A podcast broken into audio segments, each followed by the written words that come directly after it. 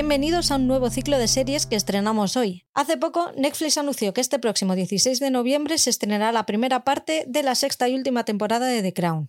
Y ya está anunciada la segunda para el próximo 14 de diciembre, con lo cual, Mónica, esto ya nos confirma que Bridgerton hasta 2024 absolutamente nada, ¿no? Ya aprovecho que he hablado contigo para presentarte. ¿Qué tal, Mónica? ¿Cómo estás? Hola Patri, aquí estoy encantada de estar contigo de nuevo y de hacer este sueño que fue nuestro primer proyecto en realidad. En realidad sí, fue la primera vez que hablamos de grabar algo y al final se nos ha ido quedando atrás, ¿eh? Sí, se nos coló Ulander, se nos colaron los Bridgerton. Pero bueno, como esta temporada sexta se tenía que estrenar tarde o temprano. Ahí estamos eh, al pie del cañón, esperándola con ansias y mientras nos vamos preparando. Vamos mirando todas las temporadas anteriores. Yo tengo un problema con vosotros porque, claro, a mí se me ocurren muchas ideas y os las cuento y vosotros jamás me decís que no. Lo cual yo lo único que hago es ir metiéndome y metiendo más trabajo. E, e, y se junta el hambre con las ganas de comer, porque yo no sé decir que no tampoco. No, no tengo el no en este sentido. De hablar de series donde sea, como sea, de cual sea. O sea, no puedo decir que no y a veces digo, pero ¿en qué líos te metes, Mónica? Pero lo disfruto tanto y aparte son oportunidades que no hay que dejar pasar, hay que aprovecharlas y, bueno, ya tendremos tiempo de vivir. Sí, a mí, me, a mí me pasa igual. Muchas veces digo, pero ¿por qué me habré metido en todos estos fregados con la cantidad de cosas que tengo que hacer? Pero bueno, es que es que es una perita en dulce. Hablar de The Crown tranquilamente, temporada por temporada. Yo tenía muchas, muchas, muchas ganas de hacerlo. Yo también. Además, eh, confirmamos, ¿no? Confirmamos, Patrick, que esta es una de las mejores series eh, hechas en la historia. Es impresionante de, todo punto de vista, la verdad. Fíjate, lo estaba viendo, estaba terminando de, de ver la temporada esta mañana y estaba pensando, ¿por qué Netflix no seguiría por este camino de series? Porque es que las series de esta época son tan buenas. Me, me acordaba de Mindhunter también, de muchísimas series que hizo al principio, que es que tienen una calidad excepcional y que no entiendo, no entiendo por qué, por qué las dejaron atrás, porque es que aparte de caché, es que creo que no hay nadie que se pueda negar a, a ver esto con esta calidad y con este gusto hecho. Sí, totalmente. Y además, eh, claro, esta es, esta es la gran serie, una de las que representan la, la era dorada de Netflix, que, que, ya no existe. Pero, pero bueno, eh, por lo menos está, está todavía su sexta temporada por, por, por estrenar. Aún hay, hay Netflix de calidad para rato, pero a través de The Crown por lo menos. Y yo eh, me parece, me parece un desperdicio también porque dinero tienen para invertir y para hacer las cosas bien. Así que es, es cuestión de que de a lo que quieren, ¿no? Es una cuestión de política de la empresa. Tienen dinero y tienen recursos, tienen calidad, tienen posibilidades, es que lo tienen todo y han decidido que no. Primera temporada, abarca desde el empeoramiento del rey Jorge VI de su enfermedad hasta la ruptura de compromiso entre Margarita y Peter Townsend y el viaje de mm, Philip a Australia para inaugurar los Juegos Olímpicos, si no me equivoco, era Australia, ¿verdad? Sí. Representa un poco la mayor crisis que tiene el matrimonio hasta, hasta ese momento. Están pasando, no están pasando por sus mejores momentos matrimoniales. No, ahí ya se nota que la llegada de la corona a la vida de, Isabel, o de Elizabeth, perdón, eh, tiene un efecto bastante fuerte sobre su matrimonio y sobre lo que ellos se planearon en, en principio y lo que lograron ser durante un, un tiempo muy escaso, pero bueno, eh, lo habían logrado avisamos de que a lo mejor se nos escapa algún spoiler. No sé si en una serie de época se puede hablar de, spoilers, porque esto no es Bridgerton, esto es historia de, reciente de Inglaterra. Así que iremos hablando y supongo que como no, ya nos ha pasado alguna vez, iremos ahí dando saltos en el tiempo y haciendo comentarios de cosas que vendrán después. Mm, antes de entrar en harina, vamos a recordar a los escuchantes dónde nos pueden encontrar. A Mónica la podéis encontrar en arroba monitiniseries. Tenéis que seguirla porque tiene el, Instagram súper completo, ve muchísimas series, muchas más que yo incluso. Ahí habla de ellas incluso antes de que lleguen a España, con lo cual para hacer una lista previa de lo que va a venir y lo que, te, lo que nos puede interesar es perfecta. A nosotros nos podéis encontrar en Blog en Serie Podcast o en Fiber-Series TV. ya sabes, ahí estamos tanto Paul como, como yo hablando de, de series también en Twitter o en X, en, en arroba blog en serie pod. Si no nos queréis seguir por allí, tampoco hace falta que lo sigáis porque no es que le haga mucho caso. Podéis uniros al grupo de Telegram, t.m barra blog en serie o, encontrar, o buscarnos ahí en la lupa como blog en serie, también aparecemos. Y luego el grupo de plataformas compartidas, en el que se ayuda a compartir a la gente plataformas para que salgan un poquito más, más económicas. El enlace nos lo tenéis que pedir tanto a Apple como a mí, nosotros os lo pasamos y ya allí vais diciendo un poquito lo que, lo que más, las plataformas que más os interesa compartir. Nos podéis también dar cariñito, eh, dejarnos comentarios en iVoox o en, Spotify, eh, ponernos estrellitas en, Spotify o en Apple Podcast, el corazoncito de iVoox. Mm, ya sabemos cómo están el aceite de oliva, pero bueno, que si os apetece también darnos un apoyito económico, pues tenéis los apoyos de Evox o invitarnos a un café en Coffee. Las posibilidades son infinitas, así que ahí os dejamos un poco nuestra info y si os apetece saber más, pues en las notas del programa lo, tenéis. ¿Cómo me gusta esta serie? ¿Qué, qué rompedora fue también en, en cuanto a cast? porque pocas series han ido renovando el casting de manera tan acertada, además, como esta, que cada dos temporadas nos iban cambiando a los personajes. Qué miedo pasamos al principio con estos cambios, por lo menos yo. Y mira que han cogido siempre a actores que lo han hecho súper bien, pero eso de que tuvieran que coger un personaje que ya estaba tan bien definido por otro actor u otra actriz, a mí era algo que al principio en el primer cambio me daba muchísima curiosidad. Sí, da, miedo porque mm, ya te hiciste a los personajes y de repente que te cambien a Claire Foy, que lo hizo, creo que no había nadie mejor que ella para hacer los primeros años de la reina, eh, pero claro, te ponen a Olivia Colman. Entonces dices, eh, pues para mí esta serie en ese sentido de, en el sentido de cast para mí es una fantasía absoluta. Yo que consumo eh, series británicas a, por kilo, me conozco a todos los actores.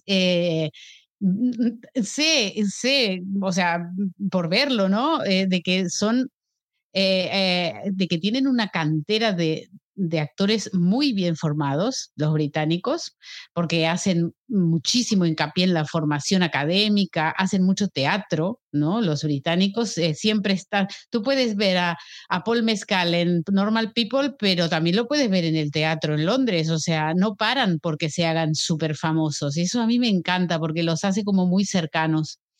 Y a mí otro de los que me parece un gran acierto de cast es eh, el de Felipe.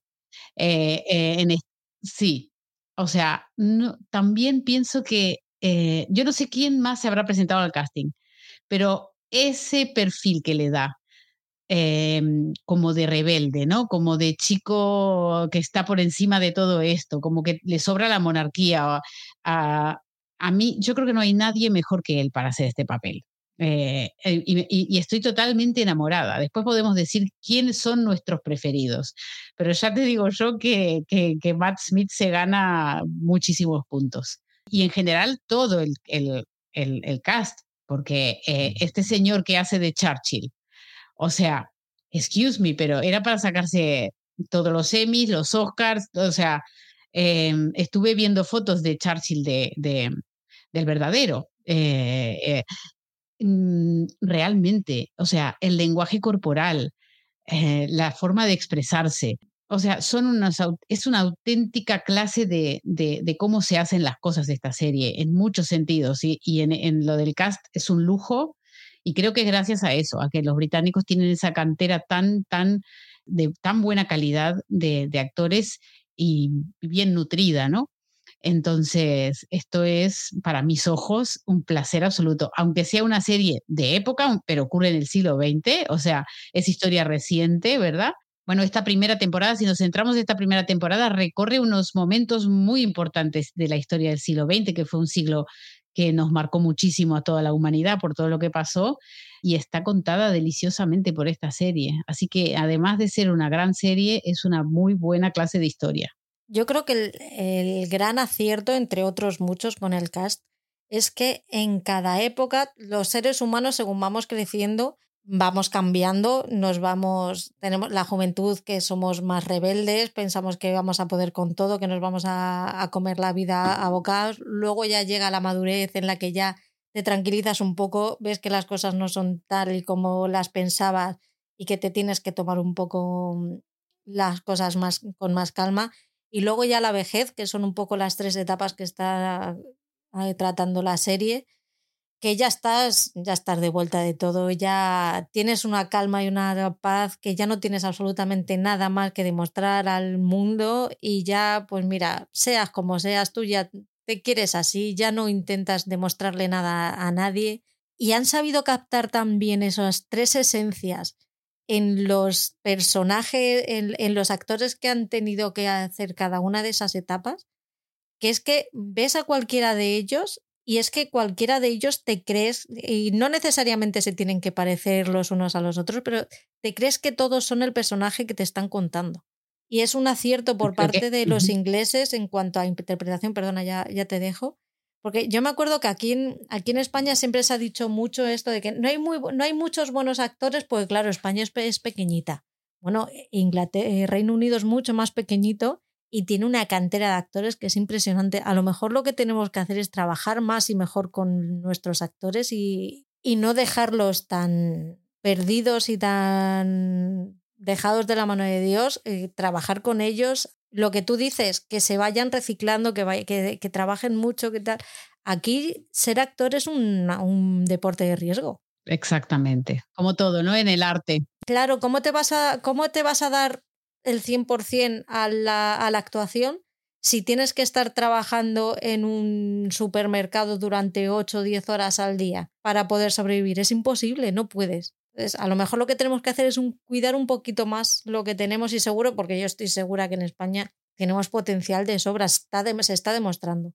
Pero bueno, no sé si estás de acuerdo con lo de las esencias, que me, ya, se me ha, ya me he ido a la, a la parte reivindicativa. Sí, de las esencias de, Sí, de cada personaje sí se mantienen, eh, aunque, cambian, aunque cambien de, de, intérprete, eh, la verdad. Y es verdad que se adapta muchísimo a la etapa de la vida, porque en la etapa de Claire Foy es, es joven, eh, tiene ganas de aprender, se le nota ese entusiasmo, ¿no? se le nota ese ese entusiasmo también cuando se relaciona con su marido, tiene como una especie de, ella tiene reacciones de, muy de joven, que no las piensa. Es, luego el periodo en que la interpreta eh, Olivia Colman, ella ya está un poquito más para sus perritos, sentarse a escuchar lo que le dicen, irse a Escocia mucho rato. Eh, sí, ella está en otra etapa de su vida, ya mm, creo que tiene como ese, e, e, ese callo que necesita para, generar para, sobrevivir y se le nota bastante y es como mucho más sosegada, ¿no? No es tan contestona, es más, bueno, yo ya sé cómo son las cosas. Y bueno, y después, ya en la última que, que, vimos, en la quinta temporada también, pues muy acorde a su edad y de verdad que tampoco, yo tampoco siento que, que, afecte, que afecte que cambien de actriz o de actor. Es impresionante que pase eso y que no hayamos dicho un solo actor de estos de decir, mm, con este te has equivocado, porque yo me acuerdo con, ¿cómo se llama la primera actriz que hizo de Diana? No me acuerdo ahora el...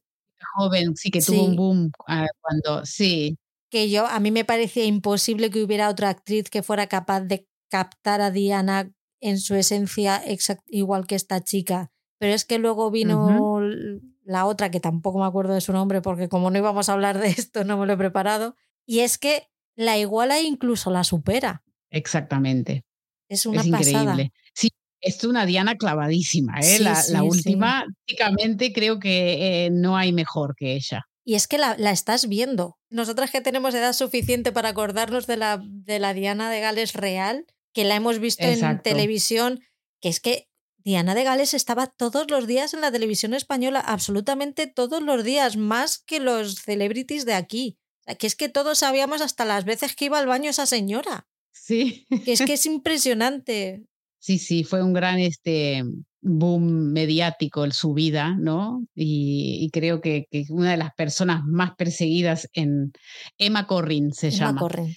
Eh, sí, eh, fue una de las personas más perseguidas, ¿no? Por la prensa mundial, además, y, y, bueno, entonces eh, nosotros que tenemos unos años sabemos lo que fue eso, en los 90 fue terrible. Fíjate, yo me acuerdo que mi padre me despertó el día que tuvo el accidente, me despertó, no sé si eran las 12 a la de la mañana, y me despertó diciéndome que, que había tenido un accidente y yo, claro, yo dormida, diciendo, muy bien, pues mañana me enteraré de cómo está. Pero, no, no, que se ha muerto yo. Vale, pues mañana la lloro, déjame dormir. Pero me despertó para contármelo. Ya, que, que un padre, ¿no? Que un hombre sepa la, la trascendencia que tiene esa muerte, es, es que ha trascendido muchas fronteras eh, Este, esta señora. Pues vamos con, con la serie. Nos em, empezamos con el rey Jorge VI, que está malito, empieza a toser y tose sangre, con lo cual ahora desde el punto de vista del siglo XXI todos sabemos que eso es un cáncer de pulmón como una puñetera casa, pero ellos todavía no lo tenían claro, estamos hablando de los años 40, 40, ¿no? Sí. Sí. Así que los primeros diagnósticos, pues sí que se. Yo no sé si es porque los médicos no lo sabían o porque era el rey y no querían asustarle, pero yo creo que los médicos sí que sabían realmente lo que le pasaba a este, a este señor. En principio le van diciendo que, bueno, que, que hay que operarle, que a ver cómo va, la, cómo va la situación y tal. Y mientras tanto, están preparando la boda de, de Isabel, que se va a casar con un señor al que nadie quiere en la corte. Exactamente. Uno que no es británico, además. No es británico, ha tenido que salir huyendo de su país la familia real, pero sí que tiene, sí que tiene conexiones con Inglaterra. Bueno, él fue, eh, él era Felipe de Grecia y Dinamarca. Y más tarde se llamó Felipe Mountbatten, que fue el apellido que adoptó cuando lo hicieron británico. Pero él tuvo que renunciar a sus dos nacionalidades anteriores para poder hacerse británico y casarse con Elizabeth. E, es verdad, su familia había tenido que salir escapada de, de Grecia y ese es uno de los grandes temores que tiene él, ¿no? Cuando la monarquía pierde contacto con el pueblo, puede ser peligroso para la familia real. Es uno de los, de los grandes temores que tiene, que se lo, se lo dice muchas veces a lo largo de la temporada, habla con Isabel, porque todos sabemos que a mí me encantan los británicos, pero todos sabemos que los británicos para ellos son los mejores, ellos saben hacer las cosas mejor que nadie y nunca se equivocan. Qué rabia me da esa parte de ellos pero él intenta ver, intenta hablar con ella muchas veces y decirle que no puede desapegarse de, del pueblo, del sentir del pueblo, porque en el momento en el que el pueblo no se sienta representado por ellos, les van a dar de lado y son, son una institución muy frágil. Y muchas veces le pone su ejemplo de mira lo que nos pasó a mí, mira lo que le pasó a mi familia, cómo nos hemos tenido que ir por, porque no estábamos en consonancia con, con el pueblo. A ver, a mí el personaje de Philip, a mí me gusta mucho. En un principio yo a ellos dos les veo que se entienden muy bien como pareja, o sea, están los dos en la misma sintonía, buscan lo mismo. De hecho, ella es la que, le, la que pide meter en los votos el voto de obediencia, que a mí como mujer del siglo XXI me... no puedo con a mí me rechinó. completamente. Pero sí que se ve bien el que, ella quiere darle su lugar a, Felipe en todo momento, pero ve que cuando llega al reinado y ve cómo funcionan las cosas, se da cuenta de que ella es reina, pero que los que mandan allí son los demás, no ella y que la tratan como tonta, la tratan como inexperiente, le dicen hasta cómo ponerse, no respires, no esto, no lo otro, que no se note que eres la reina, eh, lo, que no se nota que eres Elizabeth, solo tienen que ver la reina. Esto se lo dice Churchill en un momento a ella, le da este consejo, que no se note que eres la reina que eres Elizabeth, que, eres Elizabeth la persona. También se lo dice su abuela, también se lo dice su madre. Y además, con respecto a su relación con su marido, cómo lo veían los demás, ¿no? Lo ven como, como un niño, el niño sin nombre, el que fue, o sea, el que le fue mal en su monarquía, ¿verdad? Y bueno, y lo ven como un, un pollerudo, ¿no? Un, eh, alguien que está ahí y ella, ella dan, intentando dándole un lugar incluso se burlan de ella, como que para salvar sus problemas de, dormitorio, pues le, le, encomienda tareas, ¿no? Y yo por otro lado lo veo a él como un padre preocupado, Eh, él está mucho más con los niños que ella.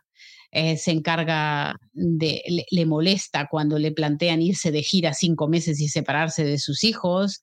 Eso a mí me, me habla bien de él, me habla bien de Felipe. O sea, me, creo que él después lo veremos, o sea que claro, ya vimos las otras temporadas, pero después veremos las razones de por qué él tiene esta necesidad de ser un padre presente. Entonces, eh, creo que en eso él que él tiene muchos valores para, para, aportar y que sus ideas también eran muy buenas eh, con respecto a modernizar un poco la corona. Eh, la institución, ¿no? Esa institución sagrada que está en conexión con Dios, y que, y que también explica a Edward, que probablemente después lo, lo, hablemos mejor a esto, pero claro, que Felipe lo ve clarísimo a, a, cómo em, la corona quiere algo que, que él no quiere para su vida.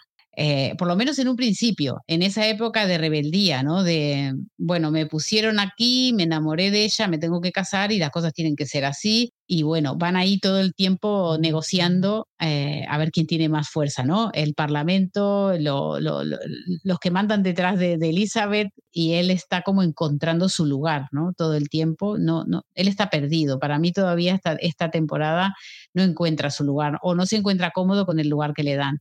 Claro, es que además, no nos olvidamos, son los años 40, él es hombre y le están obligando a estar por debajo de su mujer y a rendirle una pleitesía que a ningún hombre del mundo se le ocurriría, lo más mínimo, por mucho que quisieran a sus mujeres, el tener ese papel.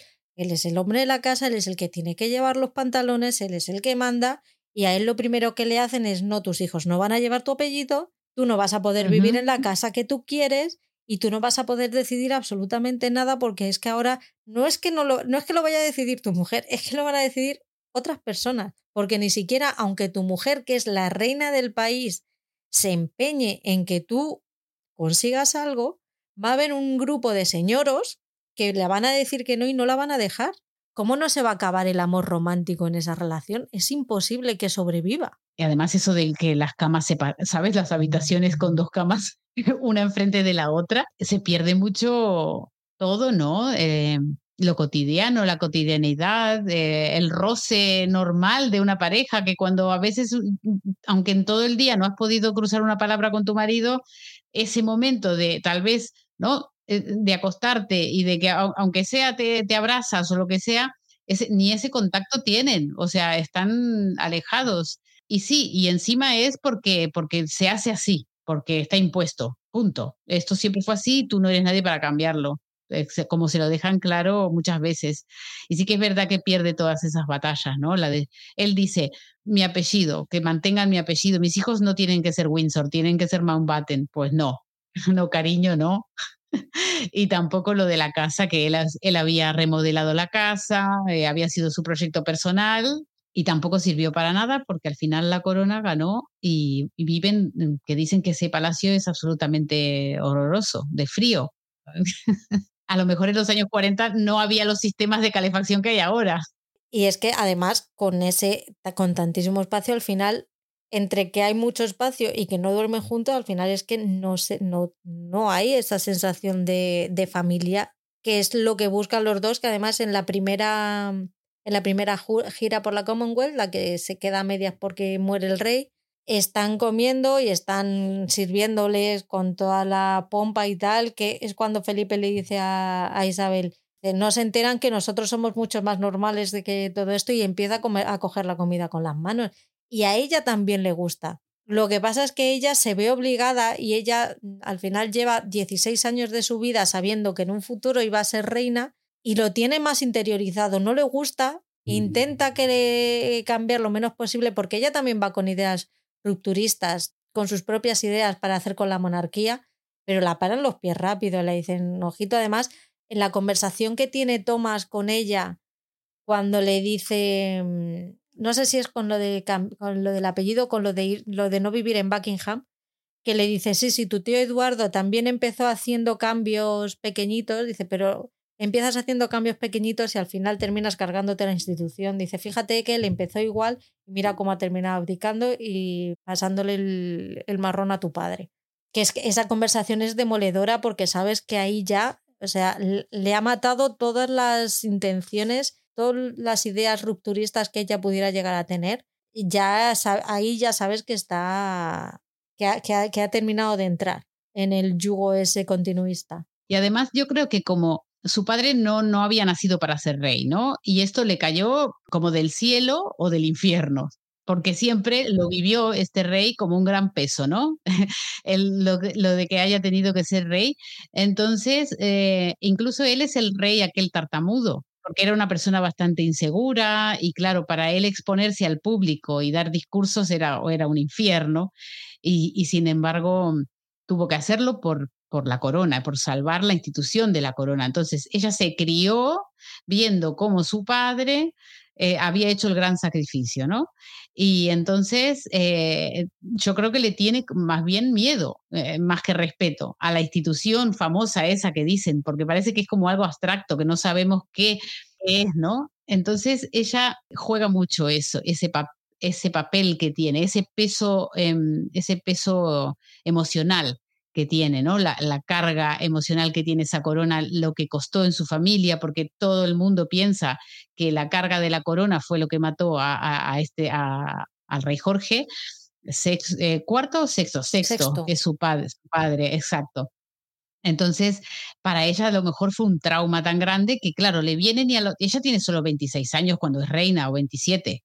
La tienen ahí, e, ella no tiene otra que apoyarse en los consejeros y entonces, y en los que saben, ¿no? Entonces ella se apoya en, Tommy, que es el, secretario personal del, del, rey, ahora de la reina, en, en, su, en la madre, en la abuela paterna, que también fue reina en su momento, en su madre, y todas son del mismo concepto, ¿no? Que todas piensan lo mismo. Por culpa de Edward y de sus ideas que, de querer cambiar la monarquía, la monarquía casi se destruye. Entonces ella debe tener mucho miedo a la hora de, elegir cambios o de, intentar eh, lograr cambios. Entonces, eh, ahí hay, mucho, peso emocional alrededor de la, de la, corona que seguramente en, la hora de tomar decisiones eh, le afecte mucho a ella. Claro, tienes un marido que por algo te gusta también, porque esto es un matrimonio que era por amor, no fue un matrimonio impuesto, ¿verdad? Y él tenía ese atractivo de ser, de ser un poco como rebelde, ¿no? Y a mí también me gusta, además, debo decir que un Matt Smith así, madre mía. Bueno, entonces, em, te entendemos, Elizabeth, te entendemos. Pero bueno, eh, aunque, no aunque no deja de ser un, aristócrata, que no sirve para nada, más que para pilotear y cosas ridículas. Pero bueno, si nos metemos en el universo... Sí, pero te, metes en el, mundo de, bueno, yo estoy aquí puesto por el ayuntamiento y vengo a poner el cazo todos los meses y ya está. Pero hay una conversación, la conversación que tiene con Peter Townsend cuando le pide que le, que le enseñe a pilotar, dice, es que soy el jefe mayor de las fuerzas aéreas y no tengo ni puta idea de pilotar por lo, por lo menos él quiere hacer algo con su tiempo. Luego llega un punto en el que dice, mira, pues me voy de, de fiesta todas las noches porque es total para lo que... Pero él en un principio, él llega a esa casa queriendo ser, queriendo aportar y queriendo ser alguien útil, pero no le dejan. Y esto lo va a ir socavando sus su, ganas de hacer cosas eh, y lo va le va a afectar mucho su matrimonio. Es en la quinta temporada o en la cuarta la conversación que tiene con Diana cuando llega, cuando están en Balmoral, que en un principio él es la el único que la entiende porque la ve bastante parecida a él cuando le dice cuál es su papel. Dice, yo también quería, creía que me iba a comer el mundo, pero al final me di cuenta de que mi papel era apoyarla, solamente apoyarla y estar ahí para ella para cuando me necesitara. Y él le costó, pero se pudo adaptar y ella, pues a la vista está que no. Pues yo creo que ahí lo que debe haber sido fundamental es eh, el, avance de la sociedad. O sea, no es lo mismo en los años 40, mm. e incluso aunque seas hombre, que debe haber sido terrible para él aceptar que una mujer estaba por encima de él, que, en los 80. O sea, es que ya el mundo había cambiado, ella vio mucho más mundo y, y, dijo, pues, pues va a ser que no. La sociedad no era la misma, tampoco. El divorcio ya era algo muchísimo más normal Fíjate lo que les costó le costó a la reina aceptar que se divorciaran, porque en un principio ella dijo, no, no, vivís separados, pero aquí vais a estar casados hasta el resto de, vuestra vida, que tuvo que dar la famosa entrevista y dejarlos a la altura del betún para decir, mira, vamos a quitarnos a esta oveja negra porque es que al final nos va a poder ir todo por aquí. Y, y, vaya historias con los matrimonios reales que tiene esta pobre reina, que en realidad ella se casó bien. Aunque, aunque habrá casado, habrá aguantado lo que aguantó también de parte de Felipe, porque no era un matrimonio que fuera idílico. Con, con el paso del tiempo, a Felipe no se lo conocía solamente por ser el esposo de la reina. Entonces, creo que fue muy duro para ella. Y encima ahora que vengan, mira todo lo que se había perdido por no aceptar un divorcio, ¿no? El padre que se había quedado uh, rey, eh, y murió de un cáncer por aguantar toda la presión. Después el tío, eh, después la hermana, todo el drama de la hermana, que la, lo hablaremos. Entonces, claro, que vengan y le diga a Diana, pues quiero un divorcio, pues no, nena, a la cola, que hubo muchos antes. No lo han conseguido, nosotros lo vas a conseguir seguir. Tú y dijo, sujétame el cubata, ya verás. Yo no sé esto, pero yo lo consigo. Exactamente. Qué diosa. De mayor quiero ser como ella. Ay, ya tengo más años que ella, qué fuerte.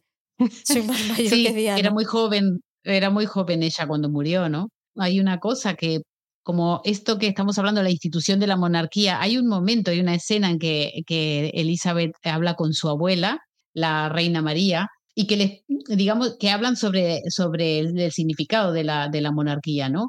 Y ella le dice que la monarquía ordena y dignifica da modelo a seguir, por el que luchar. Es un ejemplo de deber y nobleza para guiarlos, guiarlos ¿eh? a la gente, como si fuéramos, bueno, en sus míseras vidas. O sea, a mí esto me impactó, como hablan del common people, ¿no? De la gente común. Es una llamada de Dios, por eso se te, corona, se te corona en una abadía y no en un edificio de gobierno. Te corona un arzobispo y no un ministro. Respondes a Dios en tu deber, no a la gente. O sea, a mí esto me desubicó totalmente. O sea, porque entonces que la monarquía es como algo divino, algo que está por encima de los comunes, eh, que nosotros solamente tenemos que estar ahí para, para, para decir sí señora, para servirla, pero nada más. Entonces, a mí esto me impacta, realmente me impacta mucho.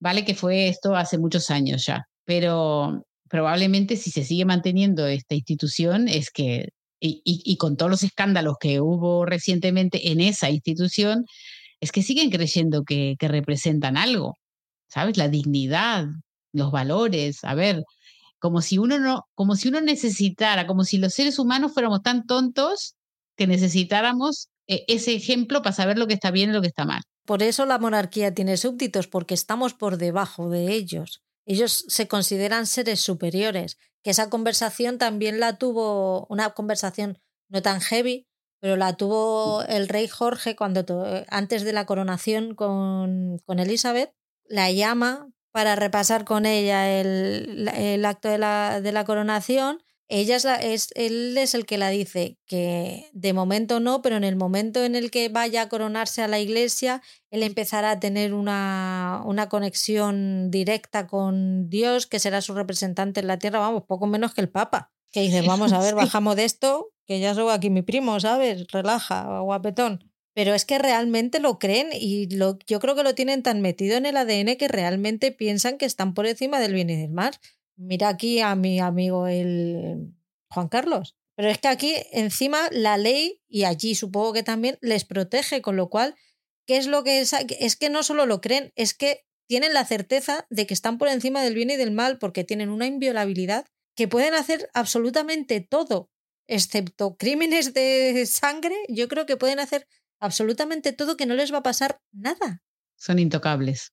Pues a mí esa omnipotencia me mata. O sea, no, ¿Será que nací en un país república? ¿Sabes? Y no me acostumbro a esto tan fácil. Yo nací en una monarquía y tampoco me acostumbro a mí. Yo es que eso de que a mí me digan que yo soy menos que otra persona, mira, seré diferente, pero menos. Lo siento mucho, pero no. Ahí está. Mientras me ni caguen como yo, lo siento mucho, amigo, pero aquí todos somos iguales. En fin, es, es donde vivimos y es lo que, es lo que hay. Eh, a mí otra conversación que me llamó mucho la atención y que me impactó fue cuando va Eduardo a, a Londres que va por el porque su madre está enferma, ya está, está muy enferma, pero coincide con que están haciendo los preparativos de la coronación. Tiene la conversación con la reina y lo primero que le dice la reina es todavía no me has pedido perdón. Que se queda, dice, ya le pedí perdón a tu padre, dice, sí, sí, a mi padre sí, pero a mí no. Porque después de mi padre la que va soy yo y yo no quería esto y yo no y yo no estaba llamada a ser la reina de Inglaterra. Yo quería estar en, en mi casa feliz con mis caballos, mis perros, comprarme una casita en el campo y ya está. Y mira el, el embolado que me metido, hijo de putas. Sí, a mí, a mí también me impactó e, esa como... Ahí yo la empecé a ver a Isabel, ya ahí estamos como en el 5, el capítulo 5, y ya la vemos un poquito más firme, más, eh, más entendiendo dónde está, dónde está parada y más empoderada también, ¿no? Y sobre todo con su tío. Yo creo que esa relación tan tensa que hay entre, en esa familia, ¿no? La, entre, los, entre los de Jorge y entre los de Eduardo, y Eduardo eh, básicamente, se nota la tensión, se nota que no le perdonan nada. Está, está impresionante ese momento. La verdad, me gustó mucho porque ella como que le dicen, eh, no, pero pídeme perdón, o sea, todavía estoy esperando, ¿no? No lo deja pasar, ¿no? Lo hace sentir incómodo. Y esas, esas facetas de Elizabeth me empiezan a gustar. Yo a Eduardo le entendería, al final tú tienes un cargo, no quieres ejercerlo, abdicas, te casas con quien tú quieres, pero no, quiero abdico, pero quiero seguir chupando el frasco. Mira, no bonito. Aquí uno cuando se ve, cuando parte peras, parte peras para todo. El problema que yo tengo con él es que él quiere seguir eh, viviendo de, de, que una, de que un día fue rey, sí, un día fuiste rey, pero ahora no lo eres y te toca trabajar como a los demás, porque encima te han echado. Y ese, no, el, el lugar que le quiere dar a su mujer, no es que tu mujer no es nadie. Y es tu decisión. Si a mí me parece fenomenal que tú te hayas querido casar con quien tú quieras, pero es que eso va de la mano con otras cosas y las tienes que asumir exactamente igual. ¿Es duro? Sí, es duro, pero es que nadie tiene en la vida todo lo que quiere. Entonces tú has elegido un camino y en ese camino pues te toca remangarte y hacer exclusivas para las revistas. Que en los apuntes lo tengo puesto que es el influencer, es el influencer de la época, cuando le hacen el reportaje en su casa. Aparte, imagínate lo que era para la prensa tenerlo a este despechado totalmente y con necesidad económica. O sea, era, eh, era, era el, el, mix perfecto para, para que el amarillismo pues viva su mejor momento, porque claro, podían entrar a, a la mente y a la vida y de, de la monarquía del, del, mejor invitado. O sea, porque nadie que eh, mejor que alguien que fue rey te puede explicar cómo es eso. Entonces, eh, a mí me parece una figura eh, súper interesante la de Eduardo. Eh, él decidió abandonar su derecho a ser rey y a su vida acomodada por amor, cosa que lo respeto mucho porque si no le aceptaban, o sea, por un lado yo lo admiro porque dice, pues mira, él ha intentado hacer las cosas de otra manera y ha intentado sentar un precedente de que no puede ser así, ¿no? Pero sin embargo, es como tú dices, no renunciaba a la vida, a la, parte económica. Entonces es un poco contradictorio, porque si lo vas a hacer, hazlo todo. Y creo que fue un hombre que gracias a que escribía aquellas cartas y eh, tan lapidarias, ¿no? Tanto cuando hablaba de su madre, hablaba de Elizabeth, a Elizabeth le llamaba Shirley Temple, que era como, le llamaba así porque parece que hubo una actriz que fue muy precoz, tuvo un éxito muy precoz siendo muy jovencita, era muy inocente y así, y entonces era como una forma despectiva de llamarla, porque no era una forma de llamarla esta niñata, ¿no? La niñata esta que no sabe ni dónde está parada. También hablaba de su, cuando escribía cartas a su esposa, le, le hablaba mal de su madre, realmente. A él eh, él, estaba, él estaba enojado con su madre por el trato que su madre le había dado después de la traición, ¿no? Y a mí me, a mí me impresionó eh, en el capítulo de la coronación de Elizabeth, el capítulo termina con él tocando la gaita fuera de la casa donde él vive en París, porque no lo invitaron. O sea, a él lo podían invitar y lo tenían que invitar, pero a su mujer no. Entonces, eh, él no iba a ir sin su mujer y se volvió a Francia después de que su, su madre murió y esto. Y claro, él, él no es que no era lo que me impresionó, no que tocara la gaita, sino que, que llorara como llora en ese momento, ¿no? Y entonces él, yo creo que nunca y, esa habitación que tiene con todos los recuerdos de, cuando él fue rey, con esa caja roja que le entregan a los reyes, que él le cuenta a alguien que ahí tiene los papeles de la abdicación, eh, a mí me, me fascina esa, ese señor. O sea, debe haber sido, pues, no sé, maravilloso poder entrevistarlo y sacarle el jugo porque él representaba el cambio también. Lo que pasa es que él creo que lo hizo en una época equivocada. Pero bueno, le podemos dar, aunque quisiera seguir viviendo de, de, la monarquía, porque tú imagínate, un niño que nació rey, nació sabiendo que iba a ser rey, lo criaron para ser rey. Es difícil que diga, pues mira, ahora me busco un trabajo de qué, si ni estudian, no estudian como los, bueno, por lo menos Elizabeth no estudió. Entonces, no los preparan como cualquier persona, no son, yo qué sé, abogados o no sé, médicos, entonces se pueden buscar un trabajo. No, no son nadie, son reyes. Entonces, claro, eh, eso de, dejar la monarquía para él fue un conflicto, pero, pero, fue, pero, pero fue una fuente de, información impresionante. A mí este hombre me, encanta, me encanta su figura. Es un personaje súper interesante. Y es un poco lo que, lo que te pasa cuando rompes un poco con el pasado y empiezas de nuevo, que al final no te encuentras no encuentras tu sitio ni en el antes ni en el ahora, porque en el antes no estabas bien, pero en el ahora te faltan las raíces que tenías. Entonces yo le veo un poco así como si él ha tomado su decisión, está convencido de la decisión que tomó, no volvería ahí ni de coña, pero por otro lado, echa de menos el Reino Unido, lo que significaba sus raíces y su... ¿no? Y, su identidad y su, forma de vida. Eso es.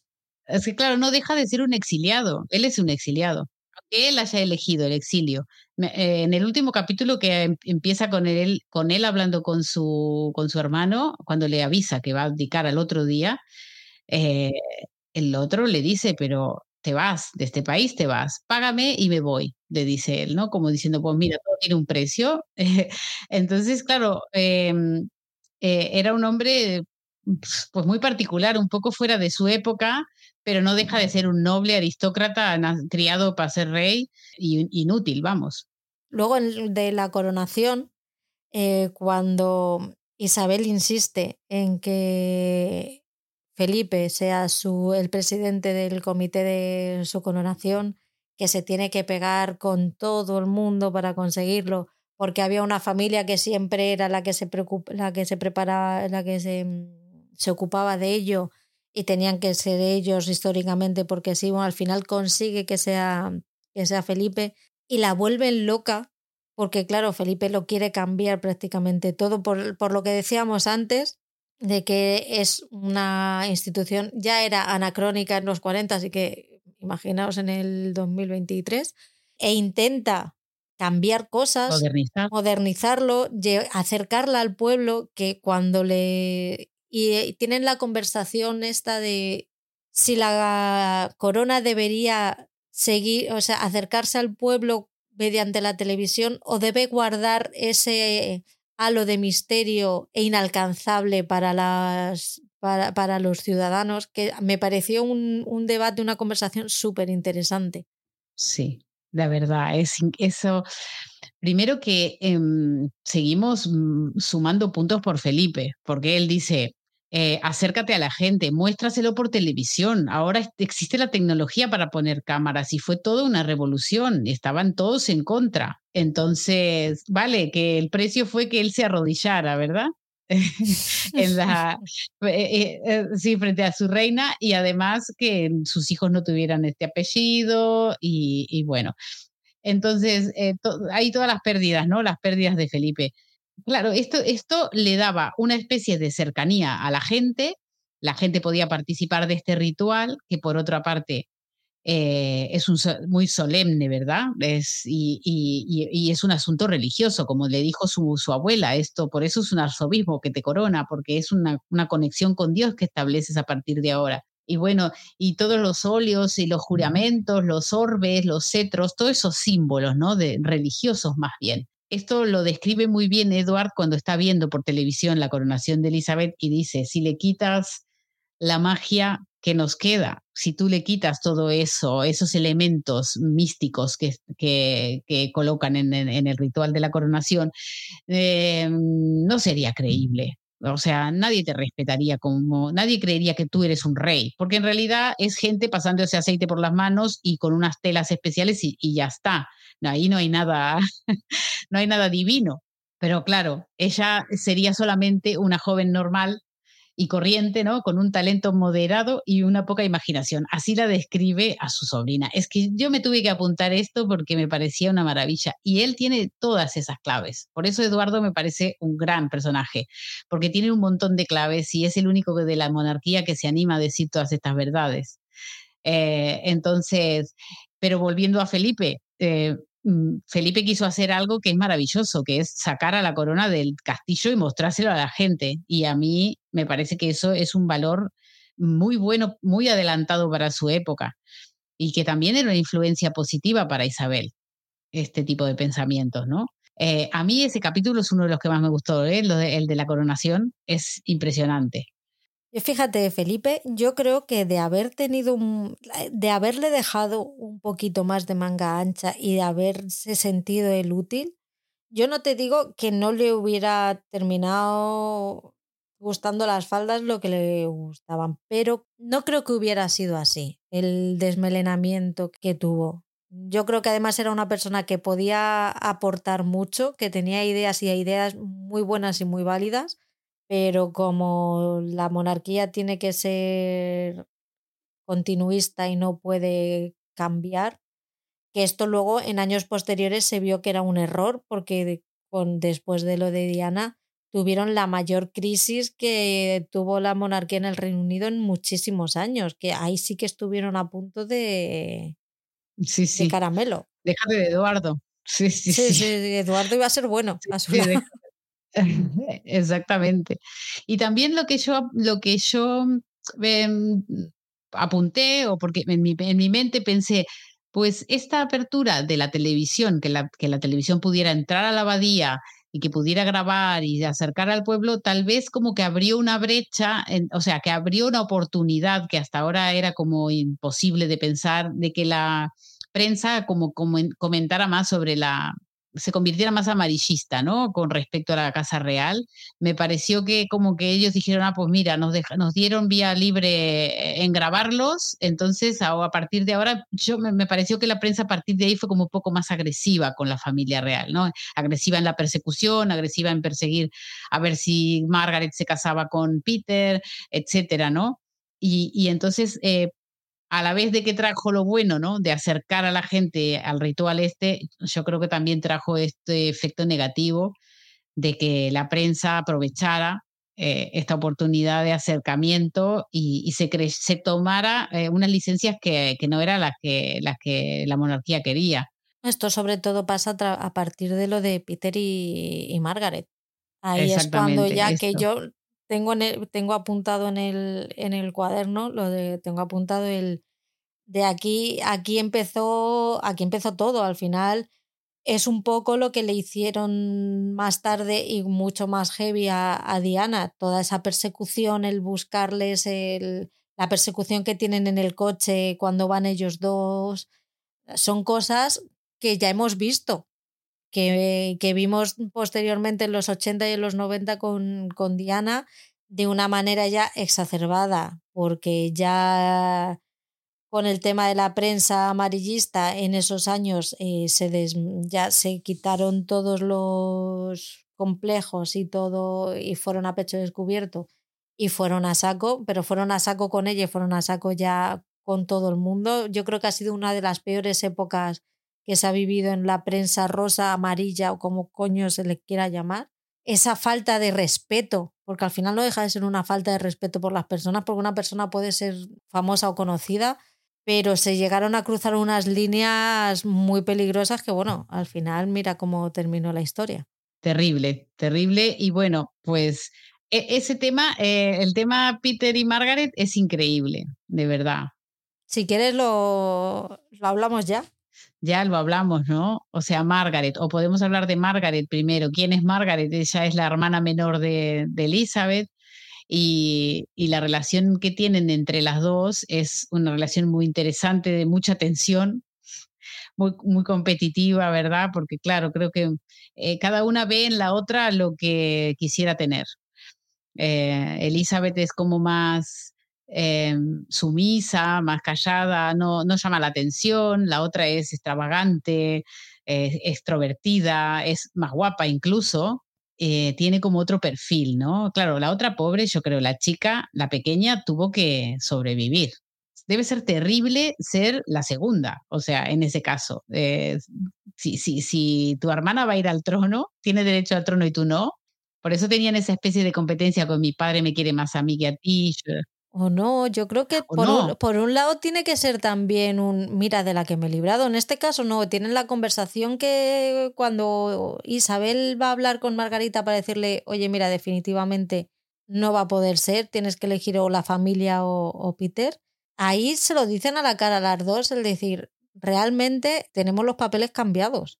La, cada una quiere lo que tiene la otra, porque yo creo que Isabel hubiera mm, pagado lo que le hubieran pedido por tener la vida de Margarita y Margarita le gustaba la, el estar siempre en el candelero. No sé si hubiera sido una buena reina porque no creo que tuviera la personalidad para serlo, pero sí que realmente ella quería estar ahí. De hecho, la siempre y en cuanto puede, siempre la está diciendo uno porque la favorita de papá era yo. Que para decirle, bueno, hija, si te damos un premio. es que yo creo que es lo último que le quedaba para, porque claro, tú piensas que Elizabeth nació, vale, eh, cuando tenía corta edad le dijeron vas a ser reina, entonces la empezaron a preparar para esto. Eh, se casó con el hombre que quería, eh, no tiene que pedirle permiso a nadie para nada, pero claro que tiene un montón de limitaciones, por supuesto. Y claro, y ella se, se enamora del hombre equivocado porque no era noble, Peter, era un militar que servía a la familia real, eh, no, no, era un hombre divorciado, otra vez el tema del divorcio, ¿no? O sea, primero era casado y después se divorció y entonces, eh, según la iglesia eh, anglicana, que es la iglesia de, la iglesia de Inglaterra, no se puede, no, no acepta que un hombre divorciado se vuelva a casar si su esposa aún no ha muerto, su, su, primera esposa. Entonces. La católica también, ¿eh? Bueno, yo de catolicismo sé poco. la católica también. Tampoco, vamos, tampoco deja. Tú te puedes volver a casar por lo, te puedes volver a casar por lo, civil, pero para casarte por la iglesia tendrían que anularte el primer matrimonio. Sí, eso lo sabía. Y tienes que pedirle a Roma y el Papa que te firme que no, que ya no valía, que este nombre de tu vida hasta la muerte y con la enfermedad y todo eso, no. y pagar, claro. Y pagar, claro. Los aranceles son importantes. A mí me gustó esa primera solución que a ella se le ocurrió a Elizabeth, porque luego más adelante en los capítulos vemos cómo ellas se hicieron una promesa delante de su padre, entre ellas y a su padre, que, que siempre se iban, nada se iba a interponer entre ellas, nada ni, ni, ni nadie, ¿no? Y bueno, entonces eh, un poco Margaret está apelando a que ella cumpla esa promesa y la ayude en esto de casarse con el hombre que ella ama. Y resulta que a Elizabeth, con toda su inocencia, se le ocurre que, bueno, que la iglesia en Escocia no es tan radical con este tema porque no considera al matrimonio un sacramento y entonces sí que se podrían casar allí y entonces no molestaría tanto el tema. Pero bueno, después todos los que representan a la corona y los políticos eh, opinan que eso sería un desastre, pues no, tampoco es una solución. Entonces le dicen aquello de la ley de los matrimonios reales, que yo no sé a, Elizabeth si no la habían preparado para esto tampoco, pero no, ella no sabía que existía una ley que prohibía... Eh, tú le tienes, si tú eres de la realeza, le tienes que pedir permiso, si tienes menos de 25 años, a la reina para casarte.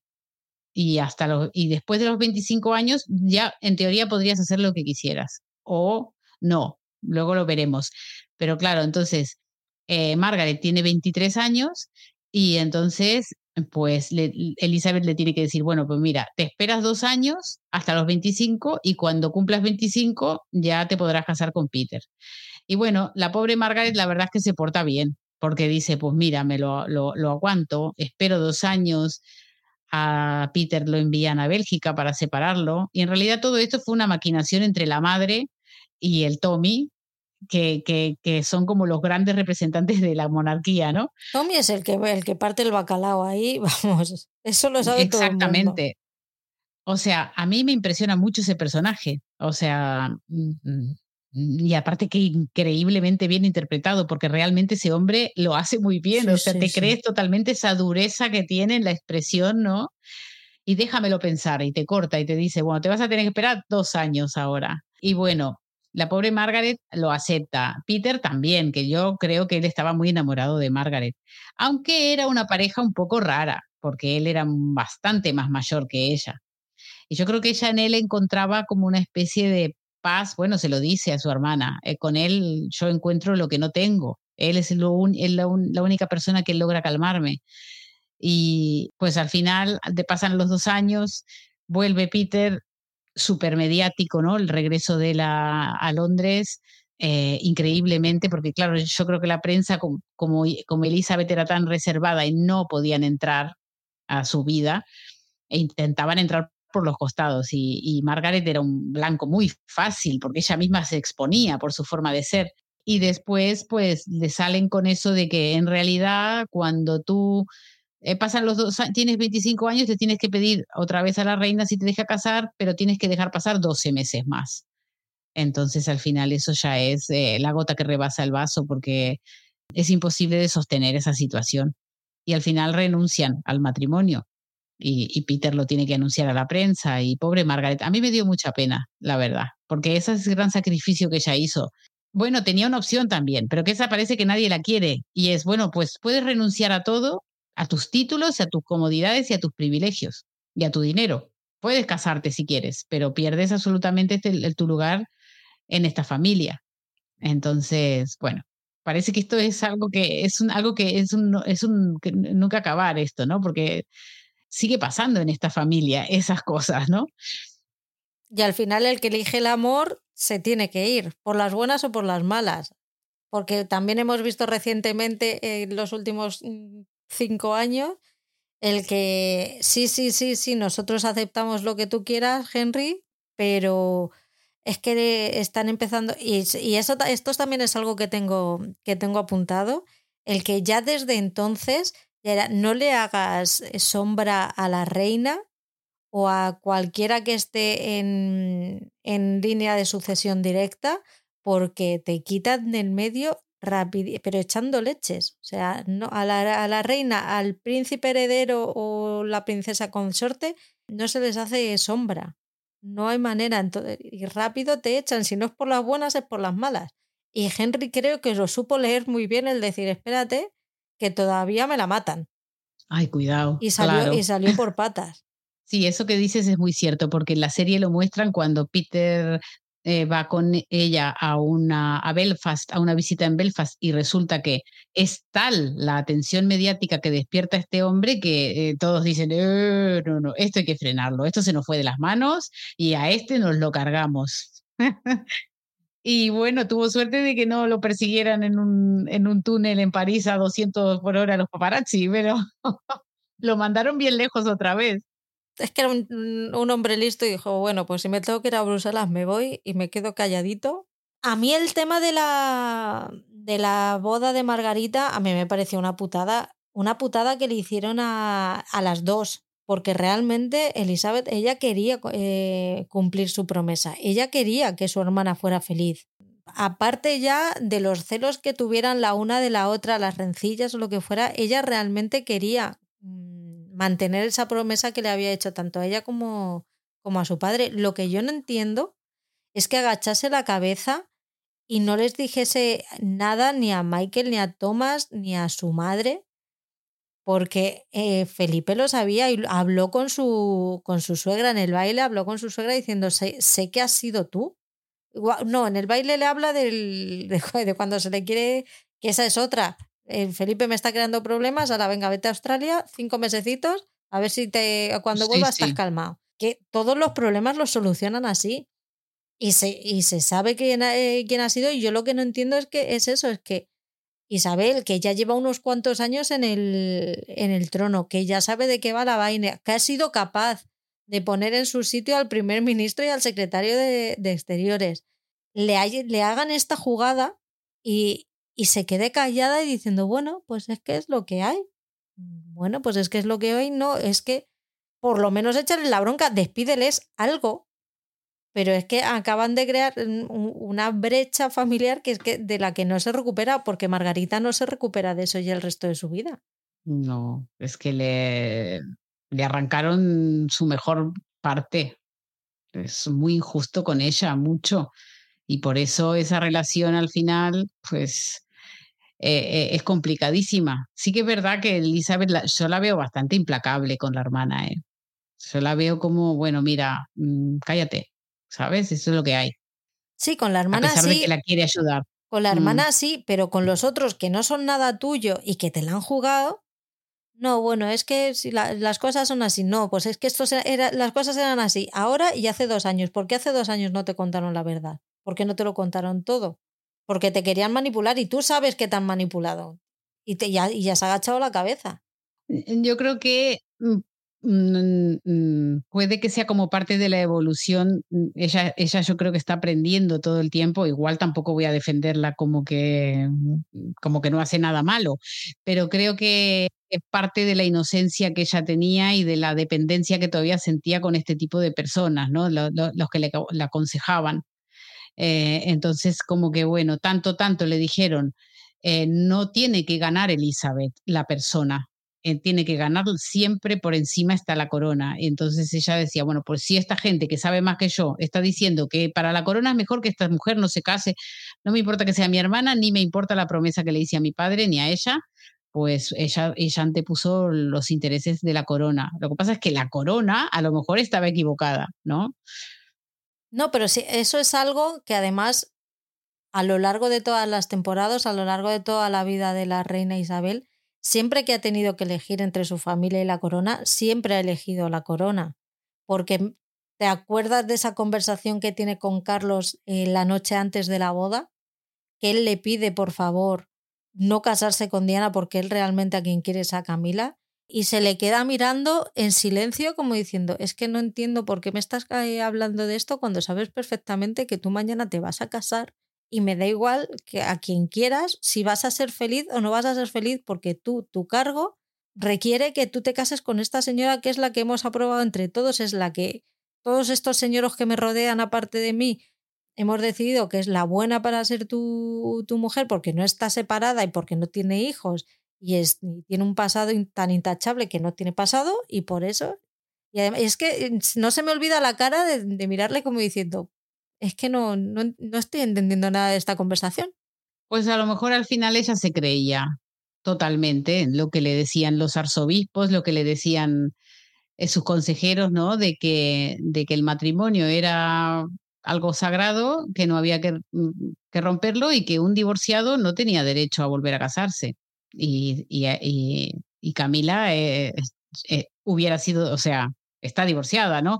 Pero mm, en ese momento en que Carlos le dice, mm, mamá, no quiero casarme con Diana, me gusta esta, déjame casarme con ella, que pues eh, era otro escándalo. Y yo creo que si fue así de rígida con su hermana, lo iba a hacer con su hijo. Sí, pero fíjate, con su hermana sí que tuvo un momento sobre todo eh, al principio, de decir, no te preocupes, yo voy a luchar porque tú te puedas casar con quien tú quieras, pero una vez que ya llega a su hijo, ya está tan comida por el cargo que es que ni se lo planteas, como no, las cosas son así, tienen que ser así y van a seguir siendo así, te pongas como te pongas. Es que a él ni siquiera le da la opción, que hubo otra, una conversación de él con su tía que fue a, visitarla al Caribe o no sé qué, que ella estaba ahí en su retiro, intentando hablar con ella porque ella había pasado por lo mismo y que le dice es que no, no va a ceder. Tu madre es así. La conocen. Ay, qué personaje la Elizabeth, madre mía. Y lo peor de todo es que cae bien, la jodía. sí, la quieren mucho, ¿eh? En Reino Unido, incluso los que no son monárquicos. Sí, a ver, sí que te lo cuentan, la, la serie te lo, te, te lo cuenta de manera que tú, la, tú entiendes sus razones. No estás de acuerdo, pero entiendes el por qué lo hace. No sé con, quién es el personaje que lo habla al final, que le pregunta, ¿estás dividida entre ser hermana, entre ser hermana y ser entre ser hermana y ser reina? Y ella le dice que sí. No me acuerdo con, con qué personaje lo habla, pero sí, sí, estás dividida, pero te da igual. No sé, es que, a ver, yo tengo una forma de ser tan completamente diferente que yo no podría, no podría pasar de lo que quiere la gente a mi alrededor. O sea, yo no podría joderle la vida a, a un familiar mm. porque en mi trabajo, porque al final no deja de ser un trabajo, me obligue a tomar ciertas decisiones en contra. Por mucho que mi jefe sea Dios. Vamos a ver, es que, tú es que, pero te pones a hablar, ellos están tan metidos en ese mundo que les parece completamente coherente, pero tú te pones a hablarlo así desde fuera y es que es completamente absurdo. O sea, estás jodiéndole la vida a todo un árbol genealógico porque realmente crees que tienes directa línea directa con Dios, que te ha tocado y te ha bendecido y tienes mm, no sé qué mierda de poderes o qué coño se te pasa por la cabeza. Es que es completamente absurdo. Delirios sí. de grandeza. Margarita, la pobre mía, se murió, es que encima se murió hecha, hecha mierda, porque claro, ya se dio al alcohol y se dio a todo la mujer. ¿Y qué te parece Churchill? ¿Qué personaje? ¿Qué personaje? Madre mía. Eh, yo creo que es como una serie aparte él, ¿no?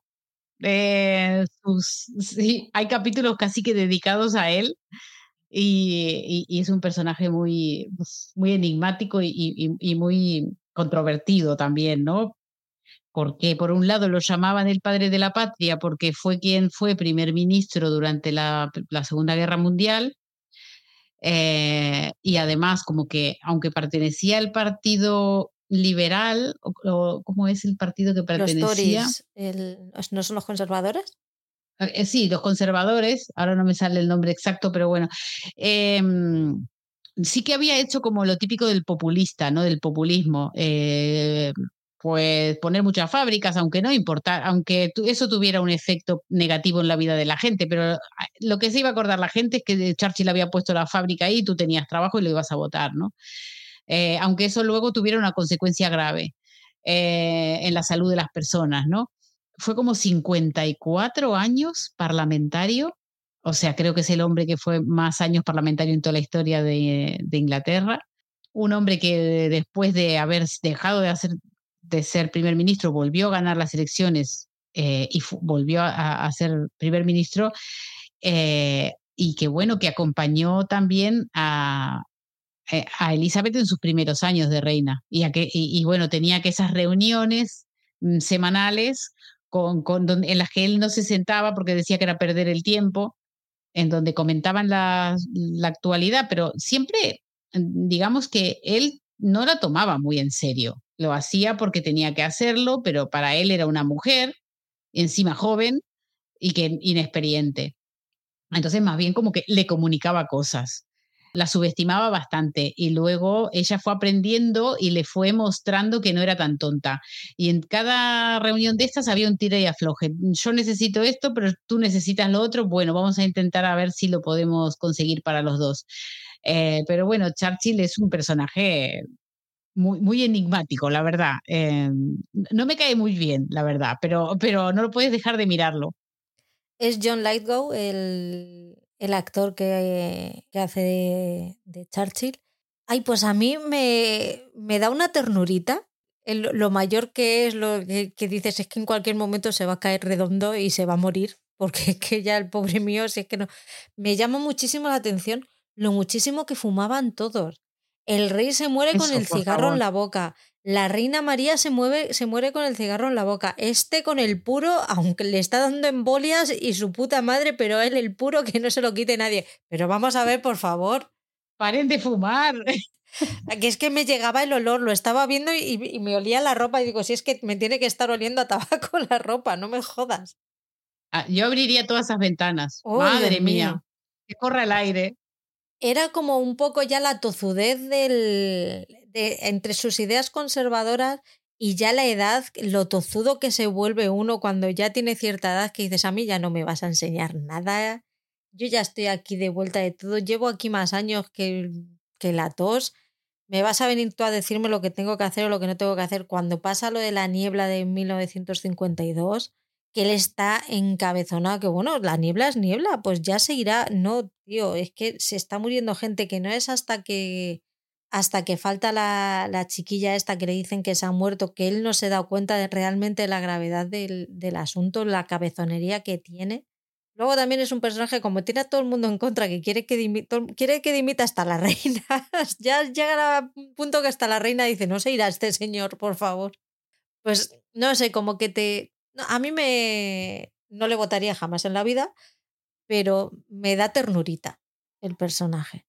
Es el típico líder nato, ¿verdad? Un hombre muy inteligente, muy bien formado, fue hasta premio Nobel de literatura porque escribía, pintaba, no solamente era político y acostumbrado a ser del el mundo de él, eh, eh, mandan los hombres. Entonces, para eso lo tenía él muy presente.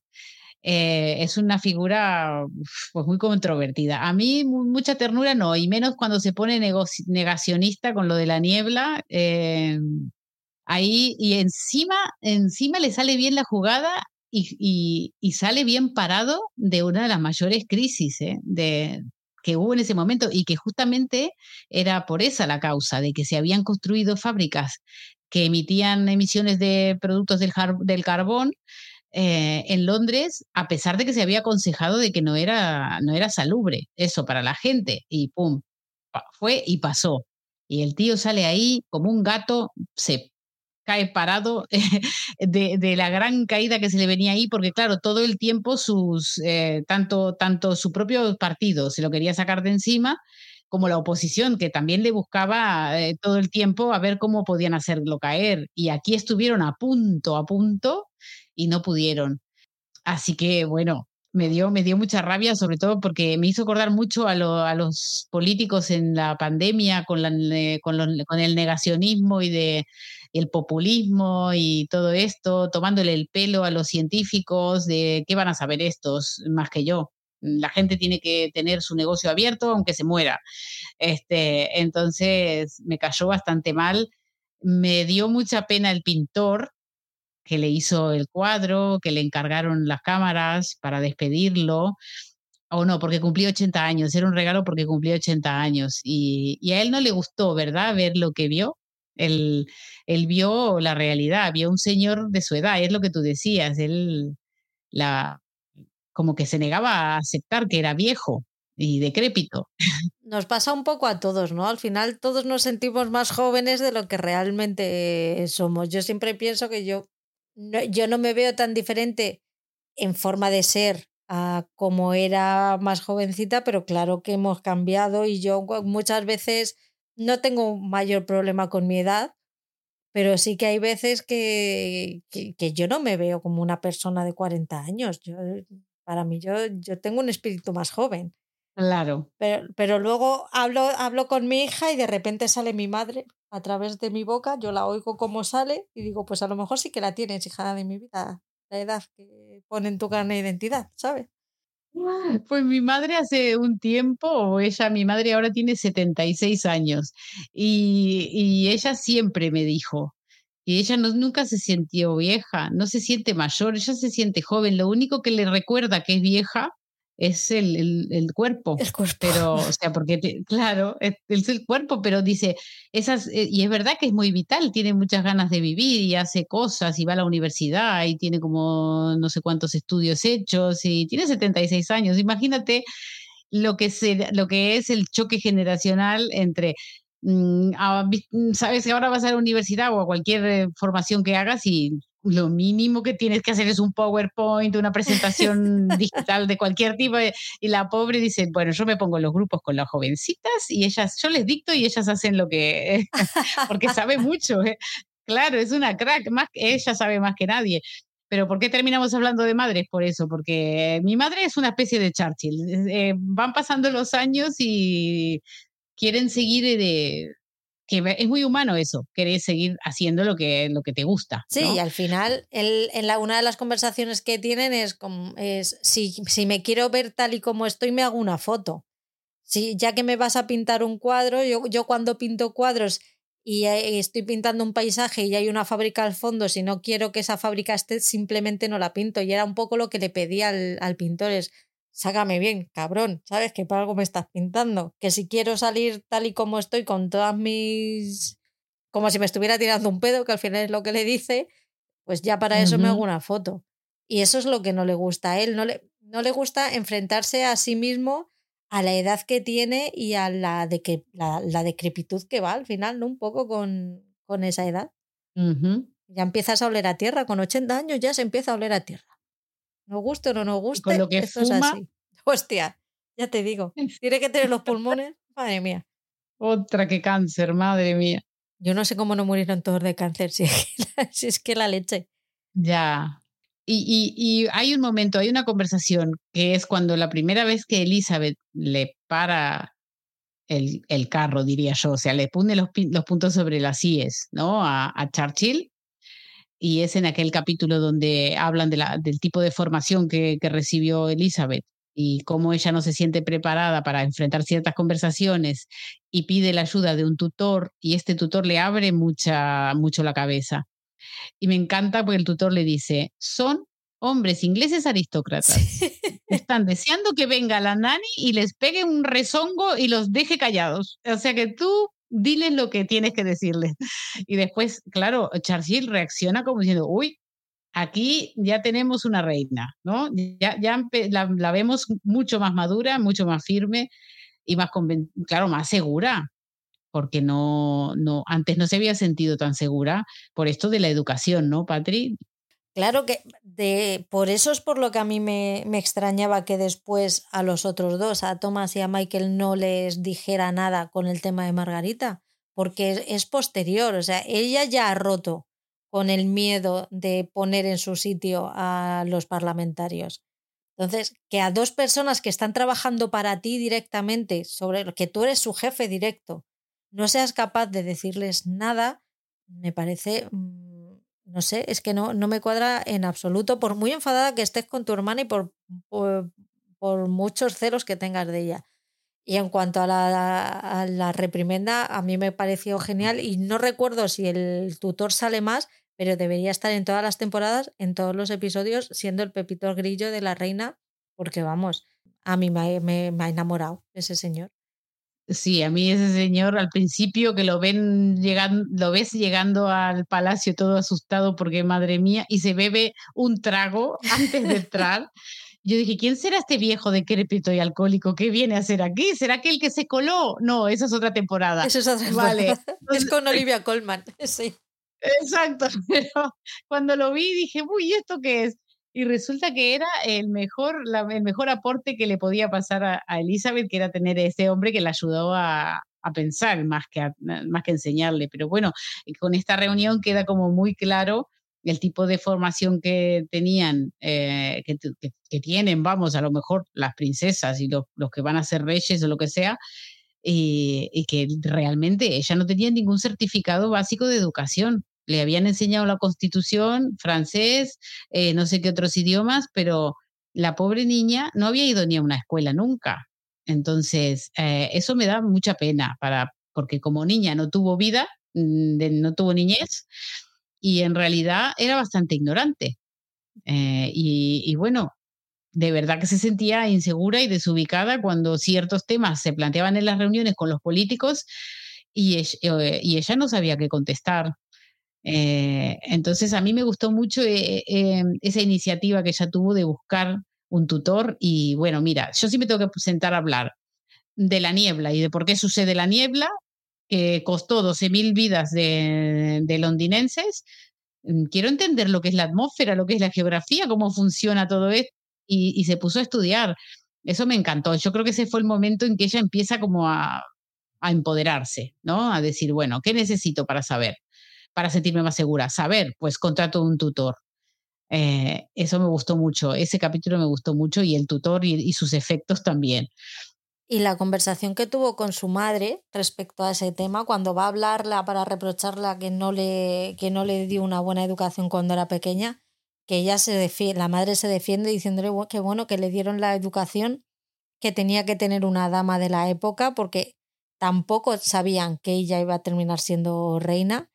Y ese reproche que le hace la, la madre a ella, que me parece súper importante para las temporadas que vienen después en cuanto a la educación de sus hijos y, el, y la cercanía o no que vaya a tener con sus hijos, de tú te has mirado al espejo y has visto lo que estás haciendo tú con tus hijos, porque realmente en, durante toda la temporada, al que vemos que está con sus hijos y lo hará mejor o peor, es Felipe, es Philip. Pero ella, en el momento en el que, eh, en el que asciende a la reina, o no sé si se dice ascender o como coño se diga, en el que pasa a ser reina, ella ya no vuelve a tener un contacto directo con sus hijos de cercanía. Siempre que la vemos, los está mirando a través de una ventana, siempre está viendo cómo es Philip el que está jugando con ellos o el que les está diciendo cualquier cosa, pero ella no vuelve a tener un gesto de cariño hacia ellos. Y eso, claro, tendrá sus consecuencias más adelante. Como veremos, le ha salido un, un hijo que tiene ciertas predilecciones un poquito, mm, a lo mejor, delictivas. A una hija que, bueno, pues para lo que podía haber sido ni tan mal, a un, a un rey que, madre mía, el rey. Ya mm, nos quejamos de Felipe, pero mira, virgencita que me quede como estoy, también te digo. Y luego tenemos al otro que, se, que tendrá lo suyo, pero como no abre la boca y no, no nos enteramos de lo que pasa, pues mira, pero es una familia completamente disfuncional. Total, sí. Ese es todo un enigma, ¿no? El, el, no me acuerdo si se llama Edward o no sé cómo se llama. Sí, Edward es el pequeño o el... Edward Yo creo que es el cuarto. Y el más, o sea, el tercero y el más pequeño es el desviado. No, al revés. No, al revés, vale. Edward, que es el tercero, es el desviado. Y luego está el otro que no me acuerdo cómo se llama. Ah, ¿No se llama Andy, el desviado? Andrew. Andrew, es verdad. el príncipe Andrés, sí, sí. Y, Edward es el pequeño, sí. Me parece que sí, pero bueno, pero por eso es, un, él, a lo mejor fue el único que se supo defender y dijo, yo no quiero que me conozca nadie, total, a mí no me va a llegar la corona, mi hermano ya tiene hijos varones, a mí déjame en paz, mira lo que ha pasado, todos estos locos como terminaron, pero no lo conozco para nada. No, y el otro yo creo que es porque se casó con la, la mujer esta, la, la pelirroja. Sí, eh, uy, uy, uy, eh, ¿cómo se llamaba esta mujer? Que bueno, que también fue un escándalo su matrimonio y la ruptura y todo. Yo me acuerdo eso, no sé si fue en los 90 o en los 2000, no me acuerdo. Sí, fue, fue, contemporánea a Diana. De hecho, no sé si eran amigas de antes o se hicieron amigas y se. Ay, ¿cómo se llamaba la señora esta? Sara Ferguson, o algo así. Sí. Mira, me ha venido. Me funciona todavía la neurona. Pues eso, de esos barros vienen estos, estos lodos. Y luego, claro, eso se verá también en las temporadas posteriores, pues en cuanto a su a la crianza de sus hijos, ese colegio al que llevan a Carlos, porque ya Felipe ya le está diciendo que, que su hijo, que es muy femenino, que no le gusta hacer las cosas de que le gustan a los niños, sin embargo que Ana sí que es más masculina, dice que, que les han salido los niños cambiados, yo me descojonaba. Ya lo veremos en la segunda temporada también, esta evolución de los niños. ¿Qué, nos falta por hablar por aquí? Pues nos falta la reina madre, ¿no? La reina madre. ¿Y por qué será mi parte preferida? ¿Por qué? Cuéntamelo. Porque quizás se va. Se, se compra un castillo en Escocia, puede ser. Exactamente. ¿Quién pudiera o, sea, ¿cómo la envidio a esa señora? Dice, me siento deprimida, eh, viví 17 años como una reina, de repente mi marido se muere de un cáncer horroroso, me quedo sola, la ponen de reina a la tonta esta que todavía no sabe ser reina y a mí ya dejé de servir, soy una inútil. Entonces se va a pasear en Escocia y tiene unos amigos, se ve y que hace, claro, ¿qué haces en Escocia? Toda esa belleza de paisaje, tienes que salir a caminar por las montañas, la playa, y ve un castillo allí por lo lejos, se, llama el castillo de May, y, y dice, pues vamos a ver si lo venden.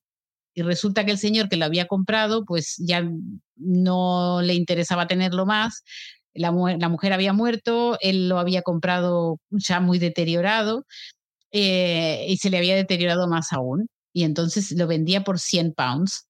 Eh, y entonces, claro, lo más interesante de esta, de esta relación es que él no la reconoce. Dice, yo te veo cara conocida, pero no sé quién eres. Y a ella eso le encantó, porque entonces podía, digamos, respirar un poco de su, de su cargo, de su, de su fama. Y, vivió como un retiro bastante que, que lo necesitaba, ¿no? Eh, este retiro en Escocia. Luego la llama Churchill y le dice, vuelve, porque Margaret está aquí de jefa de Estado mientras tu hija está, eh, la reina, en una gira y esto se está yendo de madres. Y, le, y la, la, hace volver, pero ella se compra ese castillo. Y resulta que hoy leí que durante 40 años, desde ese día, desde esa vez, ese año que se lo compra, pues esa señora pasó sus veranos ahí, en ese castillo. Eh, así que no, eh, todo envidia lo mío. O sea, yo quiero vivir ahí o sea, yo quiero ser esa señora y vivir en ese castillo y ver el mar y las montañas escocesas para siempre y no tener que ir a trabajar, por ejemplo. Es que es espectacular. Es espectacular. Es, es, y, ya vemos a, porque la familia esta tiene como una especie de, bueno, claro, es que es imposible no querer Escocia porque es hermosa. Eh, entonces, eh, em, ahí vemos, ya vemos como eh, Elizabeth empieza a ir bastante a Balmoral, que es un castillo de la, de la Casa Real también, que es ir cerca, cerca, bueno, al norte de Escocia, al, nor, al nor, noroeste, no, sí, Al, noreste de Escocia, noreste de Escocia, está como cerca de Inverness, que es la capital de Highlands, entonces, eh, que ahí es donde ella murió, además, y que luego la llevaron a, a Edimburgo a hacerle su primer mm, despedida, ¿no? De, bueno, con el pueblo, ¿no? La expusieron ahí en la Catedral de Edimburgo, bueno. Estuvo 10 días dando vueltas la mujer. Sí, esto, yo no sé si a ella la habrán embalsamado, yo supongo que sí, porque lo deben hacer con todos los reyes, pero hay una escena en donde Margaret, cuando muere el padre, eh, entra, eh, que, que, que, que, como es, que, Elizabeth estaba en África haciendo la gira y ella no, no, no supo. Eh, hasta bastante horas más tarde de que su padre había muerto, pero Margaret, que estaba allí, vio a su padre y le están haciendo el embalsamamiento. Y ella entra y tiene tubos por todos lados y le dicen, eh, no, me parece, le dice el médico, que sea un, algo muy bonito de ver, que usted tenga que estar aquí. Pero ella va igual. Eh, entonces, está en eso, son diferentes las hermanas, ¿no? ¿Dónde les tocó vivir la peor tragedia que hasta este momento habían vivido, ¿no? Pero bueno, volviendo a Escocia y a la Queen Mother, pues ella ahí tiene esa crisis en la vida y, y, luego compra este, este castillo y luego lo que leí hoy es que veraneó durante toda su vida allí, durante 40 años más vivió desde que compró ese castillo. Eh, y bueno, nada, es el sueño de cualquier persona, comprarse un castillo en Escocia. Sí. Yo lo quería mencionar por eso. La reina madre también tiene un poco esa dualidad de estar dolida porque le tocó ser reina sin que sin quererlo y sin buscarlo y sin que le tocara realmente, pero por otro lado, cuando cuando su marido muere y le toca dejar de serlo y darle dar paso a su hija, también le cuesta el ceder ese poder. ¿Qué tendrá el poder? ¿Qué tanto cuesta cederlo? Porque incluso yo he llegado a notar un poco como de, de resquemor hacia, hacia Isabel. Al final eh, se pone del lado de, de Margarita, se, se, nota mucho que a quien realmente es la favorita e, es Margarita y tiene momentos de, de, que, de parecer que realmente no aguanta a, a, Isabel y supongo que serán celos puros y, y duros de que, de que la han apartado completamente de la escena, porque mientras la reina María seguía, pues entre las dos se hacían ahí compañía y estaban ahí a lo suyo, se tomaban su cafecito, su té y tal. Pero una vez que ella se queda sola, es cuando la entra el, el síndrome este del nido vacío, le han quitado su trabajo, le han quitado a sus hijas y ahora de repente tiene su vida vacía, que hay unos cursos de calceta que por aquel entonces también se hacían, señora, que yo creo que le hubiera venido bien. Sí, sí, eh, como que Mm, además, creo que en lo que hemos aprendido ¿no? en, todas las temporadas es que es una vida muy solitaria. Eh, la soledad eh, está unido a ser rey o a ser de la aristocracia o de la familia real en este caso, porque e, ella lo dice, ¿no? Lo de ya no sirvo para nada, pusieron a una niña que no tiene experiencia. Yo creo que hasta ella siente que lo podía haber hecho mejor y se siente sola, se siente pues mal. Y, y también Diana hablaba mucho esto de la soledad. También Elizabeth la vemos sola, yo la veo muy sola. Ella cada vez está más sola, ¿verdad? Em, entonces me da mucha pena porque, claro, cada vez se va alejando más de la madre, alejando más de la hermana, alejando más de su marido, alejándose de sus hijos porque no participa prácticamente, ¿no? En, de forma activa, siempre está como en segundo plano. Entonces, al final, la corona es como algo maldito, porque te deja sola, te hace sufrir. Y bueno, eh, eh, ahí está esa escena final en donde ella la están vistiendo para una photoshoot que tienen y, y le está diciendo el fotógrafo, no respire, no se mueva. Usted es la reina, usted no es Elizabeth. O sea, a ver, eh, es muy duro, la verdad. Eh, y bueno, tal vez otro no hubiera aguantado y ella aguantó. Aguantó y, tanto que aguantó. Este, pero bueno. Es muy duro, pero luego a la hora de decir, bueno, dejémoslo, o sea, demos paso a la República, nadie se quiere bajar de ese carro. Mm, eso, claro, obviamente. Sí, vamos a poner en contexto eh, mi, lástima. O sea, me da lástima porque es una mujer que la veo que la acechan los eh, las hienas, ¿sabes? O sea, están los del Parlamento, están los de la corona, están la familia que también son tremendos.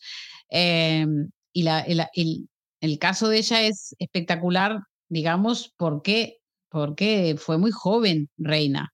Pero me gusta mucho más otra reina inglesa y no puedo, no, no voy a aguantarlo, voy a tener que decir, y es, eh, y es Elizabeth I.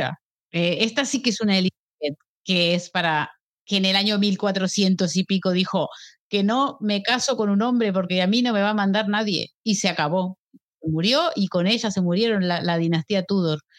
Eh, y no le importó, no le importó seguir con su sangre, no le importó nada con tal de que un hombre no la mandara. Entonces, eh, de esa Elizabeth tendría que haber bebido mucho más esta Elizabeth. Pero bueno, ese lo dejamos para otro podcast.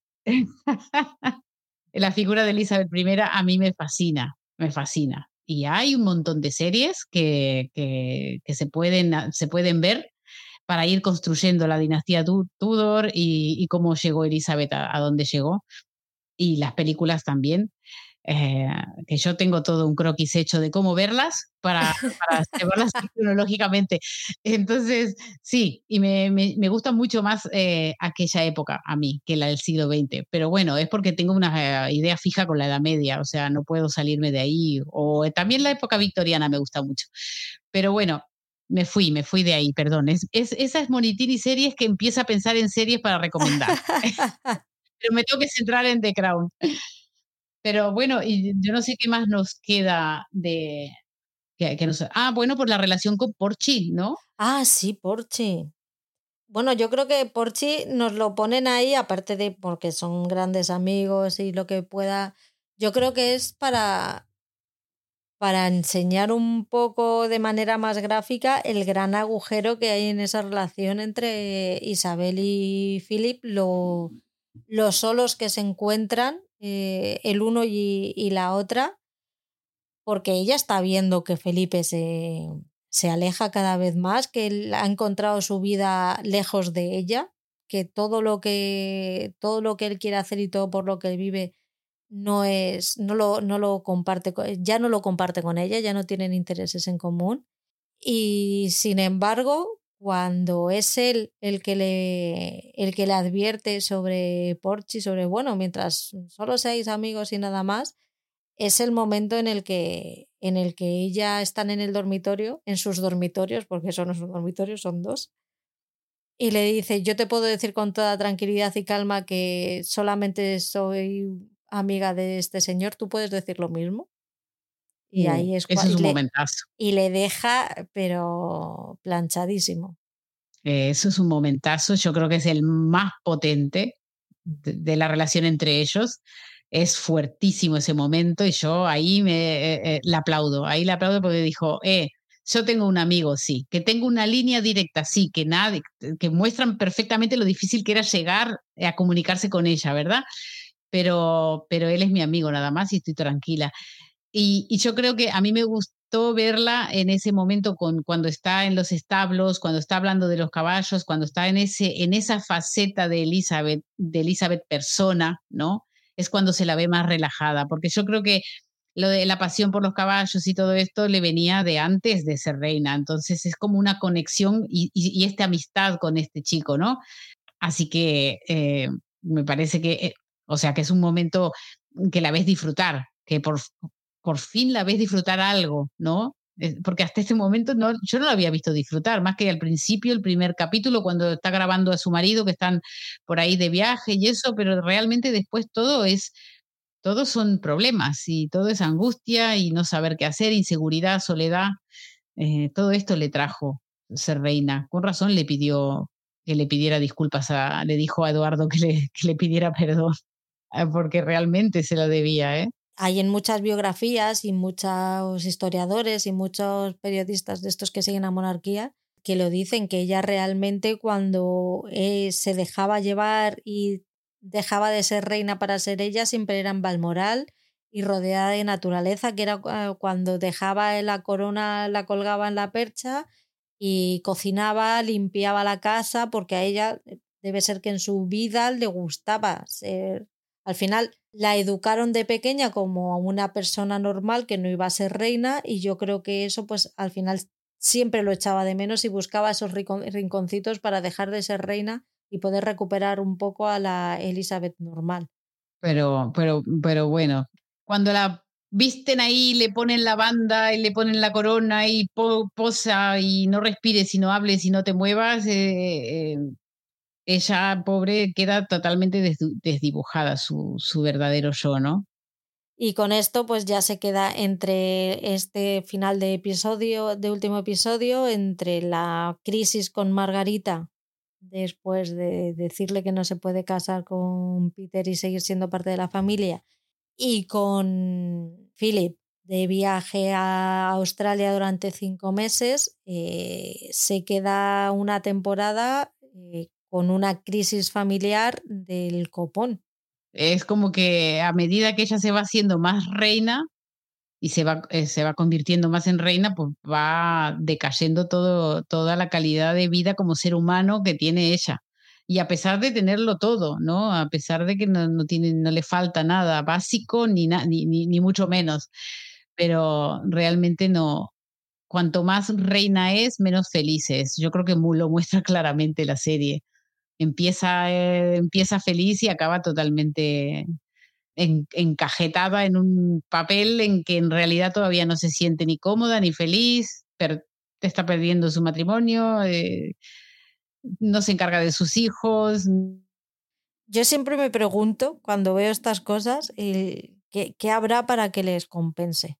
¿qué, qué, qué contraprestación tiene que haber? Aparte de la monetaria o del lujo, porque a mí es que ya viéndolo yo como Patri en mi vida, yo creo que el lujo no me lo compensaría. la pérdida de vida, porque al final vives una vida, vive, pasas toda tu vida siendo una persona que no eres y haciendo cosas que no quieres hacer, con lo cual no, no, no sé, no, ¿dónde está la ganancia? Porque te habrás podido vestir con los mejores vestidos, habrás podido ir a los mejores hoteles, habrás podido comer las mejores comidas y con un lujo exacerbado. Mm, puedes haber tenido todo lo material que hayas imaginado e incluso más, pero al final has vivido una vida completamente vacía. Entonces, mm, me gustaría poder hablar con alguno de ellos para decirles, ¿qué os dan? O sea, tiene que haber algo más, aparte del lujo, para que te compense dejar de ser tú. Mm, ya, no sé, yo creo que debe ser adictivo el poder, el dinero, creerte que eres superior a otros.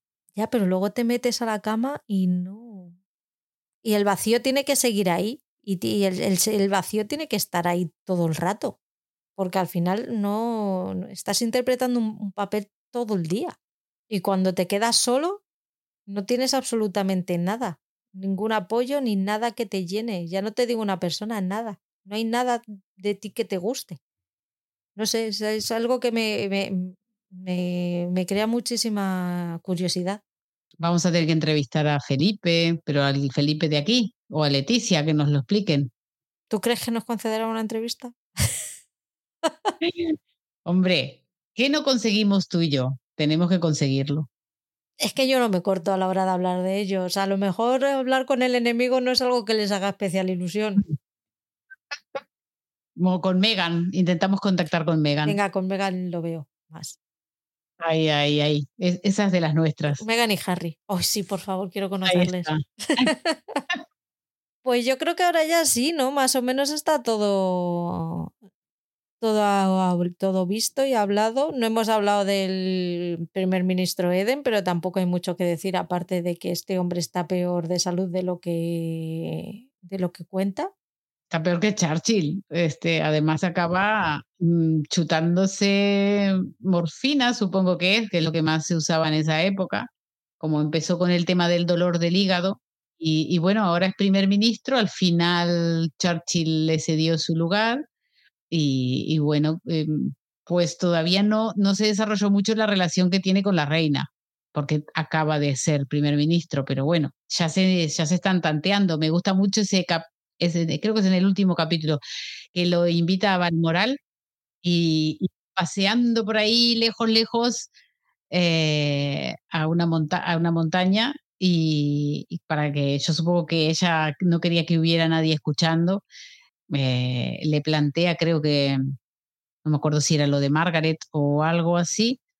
Sí, y él le dice, bueno, es verdad, hay algunos ministros que son divorciados, pero... Eh, pero no son de la familia real. Sí, exactamente. Está, está muy bien esa escena. Pero, pero bueno, eh, de este hombre todavía no hay mucho más que decir, más que, bueno, ahí mostraban un poco, mostraron cómo se manejan a nivel de partidos políticos, la relación entre la corona y, la monarquía, y perdón, y, el parlamento, cómo dependen una de la otra, la reina tiene que autorizar ciertas cosas, el parlamento otras, bueno, más o menos eso quedó bien, bien establecido. ¿Y los cuatro jinetes del apocalipsis de la iglesia? ¿Qué te parece? Impresionante. es que los otros muestran tener un poquito de empatía y le dicen, bueno, ya lo siento, que no pueda ser así. Valor de la iglesia diciendo que, que no me cuentes historias, que esto no se puede hacer y punto, que me da igual la pena que te dé o la no pena. Las cosas son así y así se van a hacer. Chimpún. Así se hicieron y ya está. Esa es la, la, la excusa. El, el, el argumento es, no, porque siempre fue así. Bueno, pues mira, como siempre, la iglesia, mm, no importa cómo se llame, causando sufrimiento. No, porque es que Dios, es que a mí es que eso de poner a Dios como excusa para todo me parece lo más cómodo y lo más mm, porque es que al final es comodidad pura y dura. Totalmente, cero responsabilidad. Sí, la culpa es de los demás. Claro. Sí, sí, sí. Muy cómodo, la verdad. Primero la cago y después pido perdón y ya está.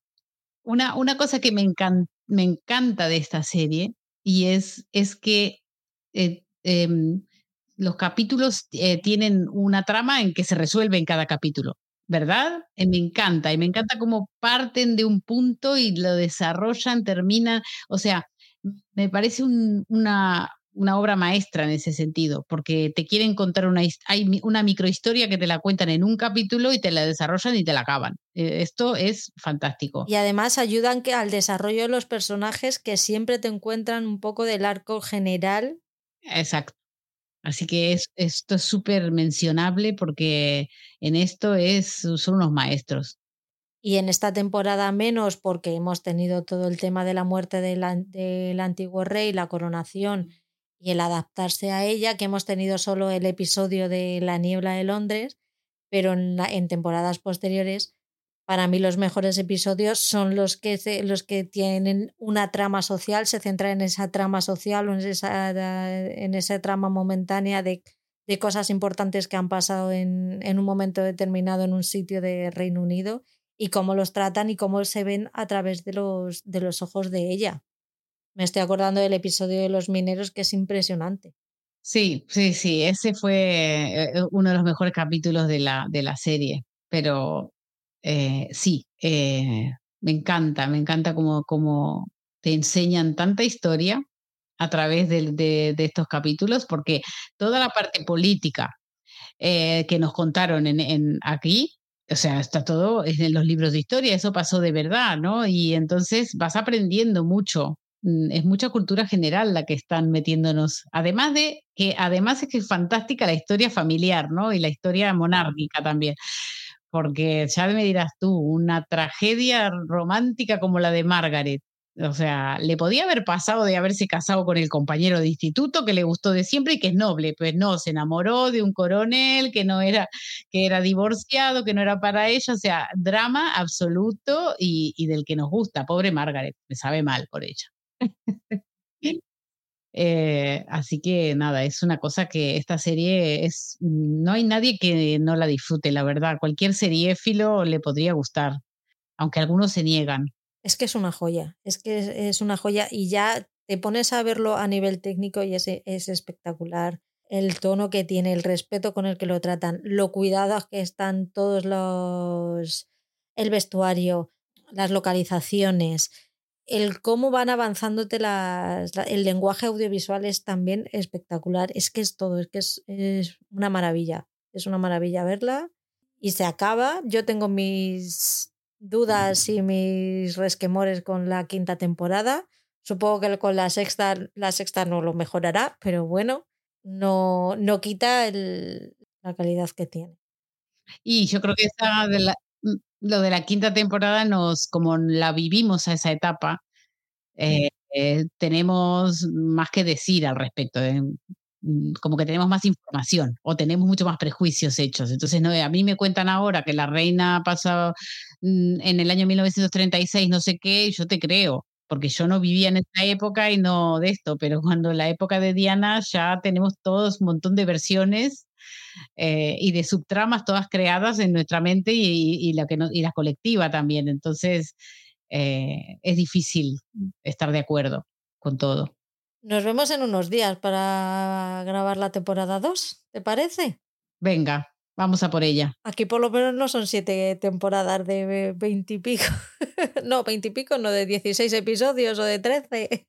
No, es menos, es menos, sí. Me estás cobrando los 75 días de Outlander, creo, ¿eh? Pero me lo estás cobrando con dos. Yo te los devuelvo con los de Bridgerton. Pero ¿qué va? Si te gusta, te encanta. Sí, sí, los echo de menos, los echo de menos. Ay, yo también. A ver cuando, a ver si ya se van sabiendo cositas. A ver, a ver, a ver. Los de redes sociales ya están un poquito más activos, los de las redes sociales oficiales de la, de la serie. Y eso cuando empieza a pasar es que, es que porque están por anunciar algo. Así que vamos a cruzar los dedos, porque en realidad era para principios del año 2024. O sea que queda menos. A ver si hay suerte. Al final las tres antes que Bridgerton, ya verás. Bueno, porque claro, como Netflix se guardó para tan tarde de Crown y no puso los Bridgerton, pues yo no creo que los Bridgerton los pongan en, en diciembre. Siempre que han estrenado The Crown, siempre ha sido en noviembre. siempre, sí. Así que esto era de esperar. Lo que pasa es que como al ser la segunda temporada la han querido estrenar en dos meses. Y mira, yo creo que ha servido ya para callar a todo el mundo para decir que no vamos a estrenar Bridgerton este año el día que teníamos pensado Bridgerton, toma, la segunda parte de Crown y así ya os calláis un ratito. bueno, señor Netflix, esperamos tranquilamente. A ver la huelga, no tiene pinta de que la huelga vaya a acabar de aquí a, poco. ¿Se, ¿Se, alargará hasta el año que viene? Yo estoy empezando a pensar que es posible, ¿eh? Parece que sí, porque si no haces las cosas ahora antes de la acción de gracias y y es que ya luego vienen las luego Navidades. ya es Navidad. Claro, y la gente tiene que, bueno, aunque ahora deben estar faltos de trabajo, yo creo que ahora eh, se olvidarían un poco de las costumbres, irían todos a trabajar, supongo, vamos. No los ricos, los actores ricos, pero los que son comunes deben estar sufriendo. Sí, lo tienen que estar pasando mal. Pero sí que es verdad que es una eh, se juegan muchísimo y tienen que aguantar. Sí, no es ahora o nunca. Es un cambio muy gordo con el, tema de la industria que está sufriendo y la verdad es que los actores es el que, son los que más lo van a, sufrir porque con todo este tema de la inteligencia artificial es que en el momento en el que, les capturen la imagen ya pueden hacer lo que quieran. Sí, no, claro, esto, esto no tiene que ser así, claro que no. Así que estamos jorobados y estamos mm, sufriéndolo, pero que, que lleguen a un acuerdo y que sea un buen acuerdo y que se salvaguarden también, porque es que si no pueden acabar con su, con su carrera. Por más que, que no, no, no querramos creerlo, son personas. Necesitan defender sus derechos, porque nosotros vivimos de la ficción que ellos hacen, pero esos son seres humanos que tienen que, obviamente, luchar por sus derechos y vivir bien. Ojalá, ojalá, ¿eh? Y si no, bueno, hay mucho, hay mucho mundo que no es Estados Unidos, ¿eh? Sí, ¿no? Y que las megaestrellas al final son el 2, el 3% de toda la industria. El resto de los actores son actores curritos que necesitan trabajar para vivir. Entonces, yo creo que es un poco el vamos a dejar de ver a los actores como las megaestrellas porque ellos son solo la punta del iceberg. El grueso está debajo y son actores que, que, que seguramente vivirán al día. Sí, sí, Así que bueno, esperemos que se arregle pronto con, un buen un, buen resultado para ellos. Y así nosotros seguimos eh, con esta adicción que son las series. Pues nos vemos en unos días, Mónica. Espero que pases una buena semana. Pues nos vemos, Patria. Aquí estaré. un besito a todos. Chao. Un beso.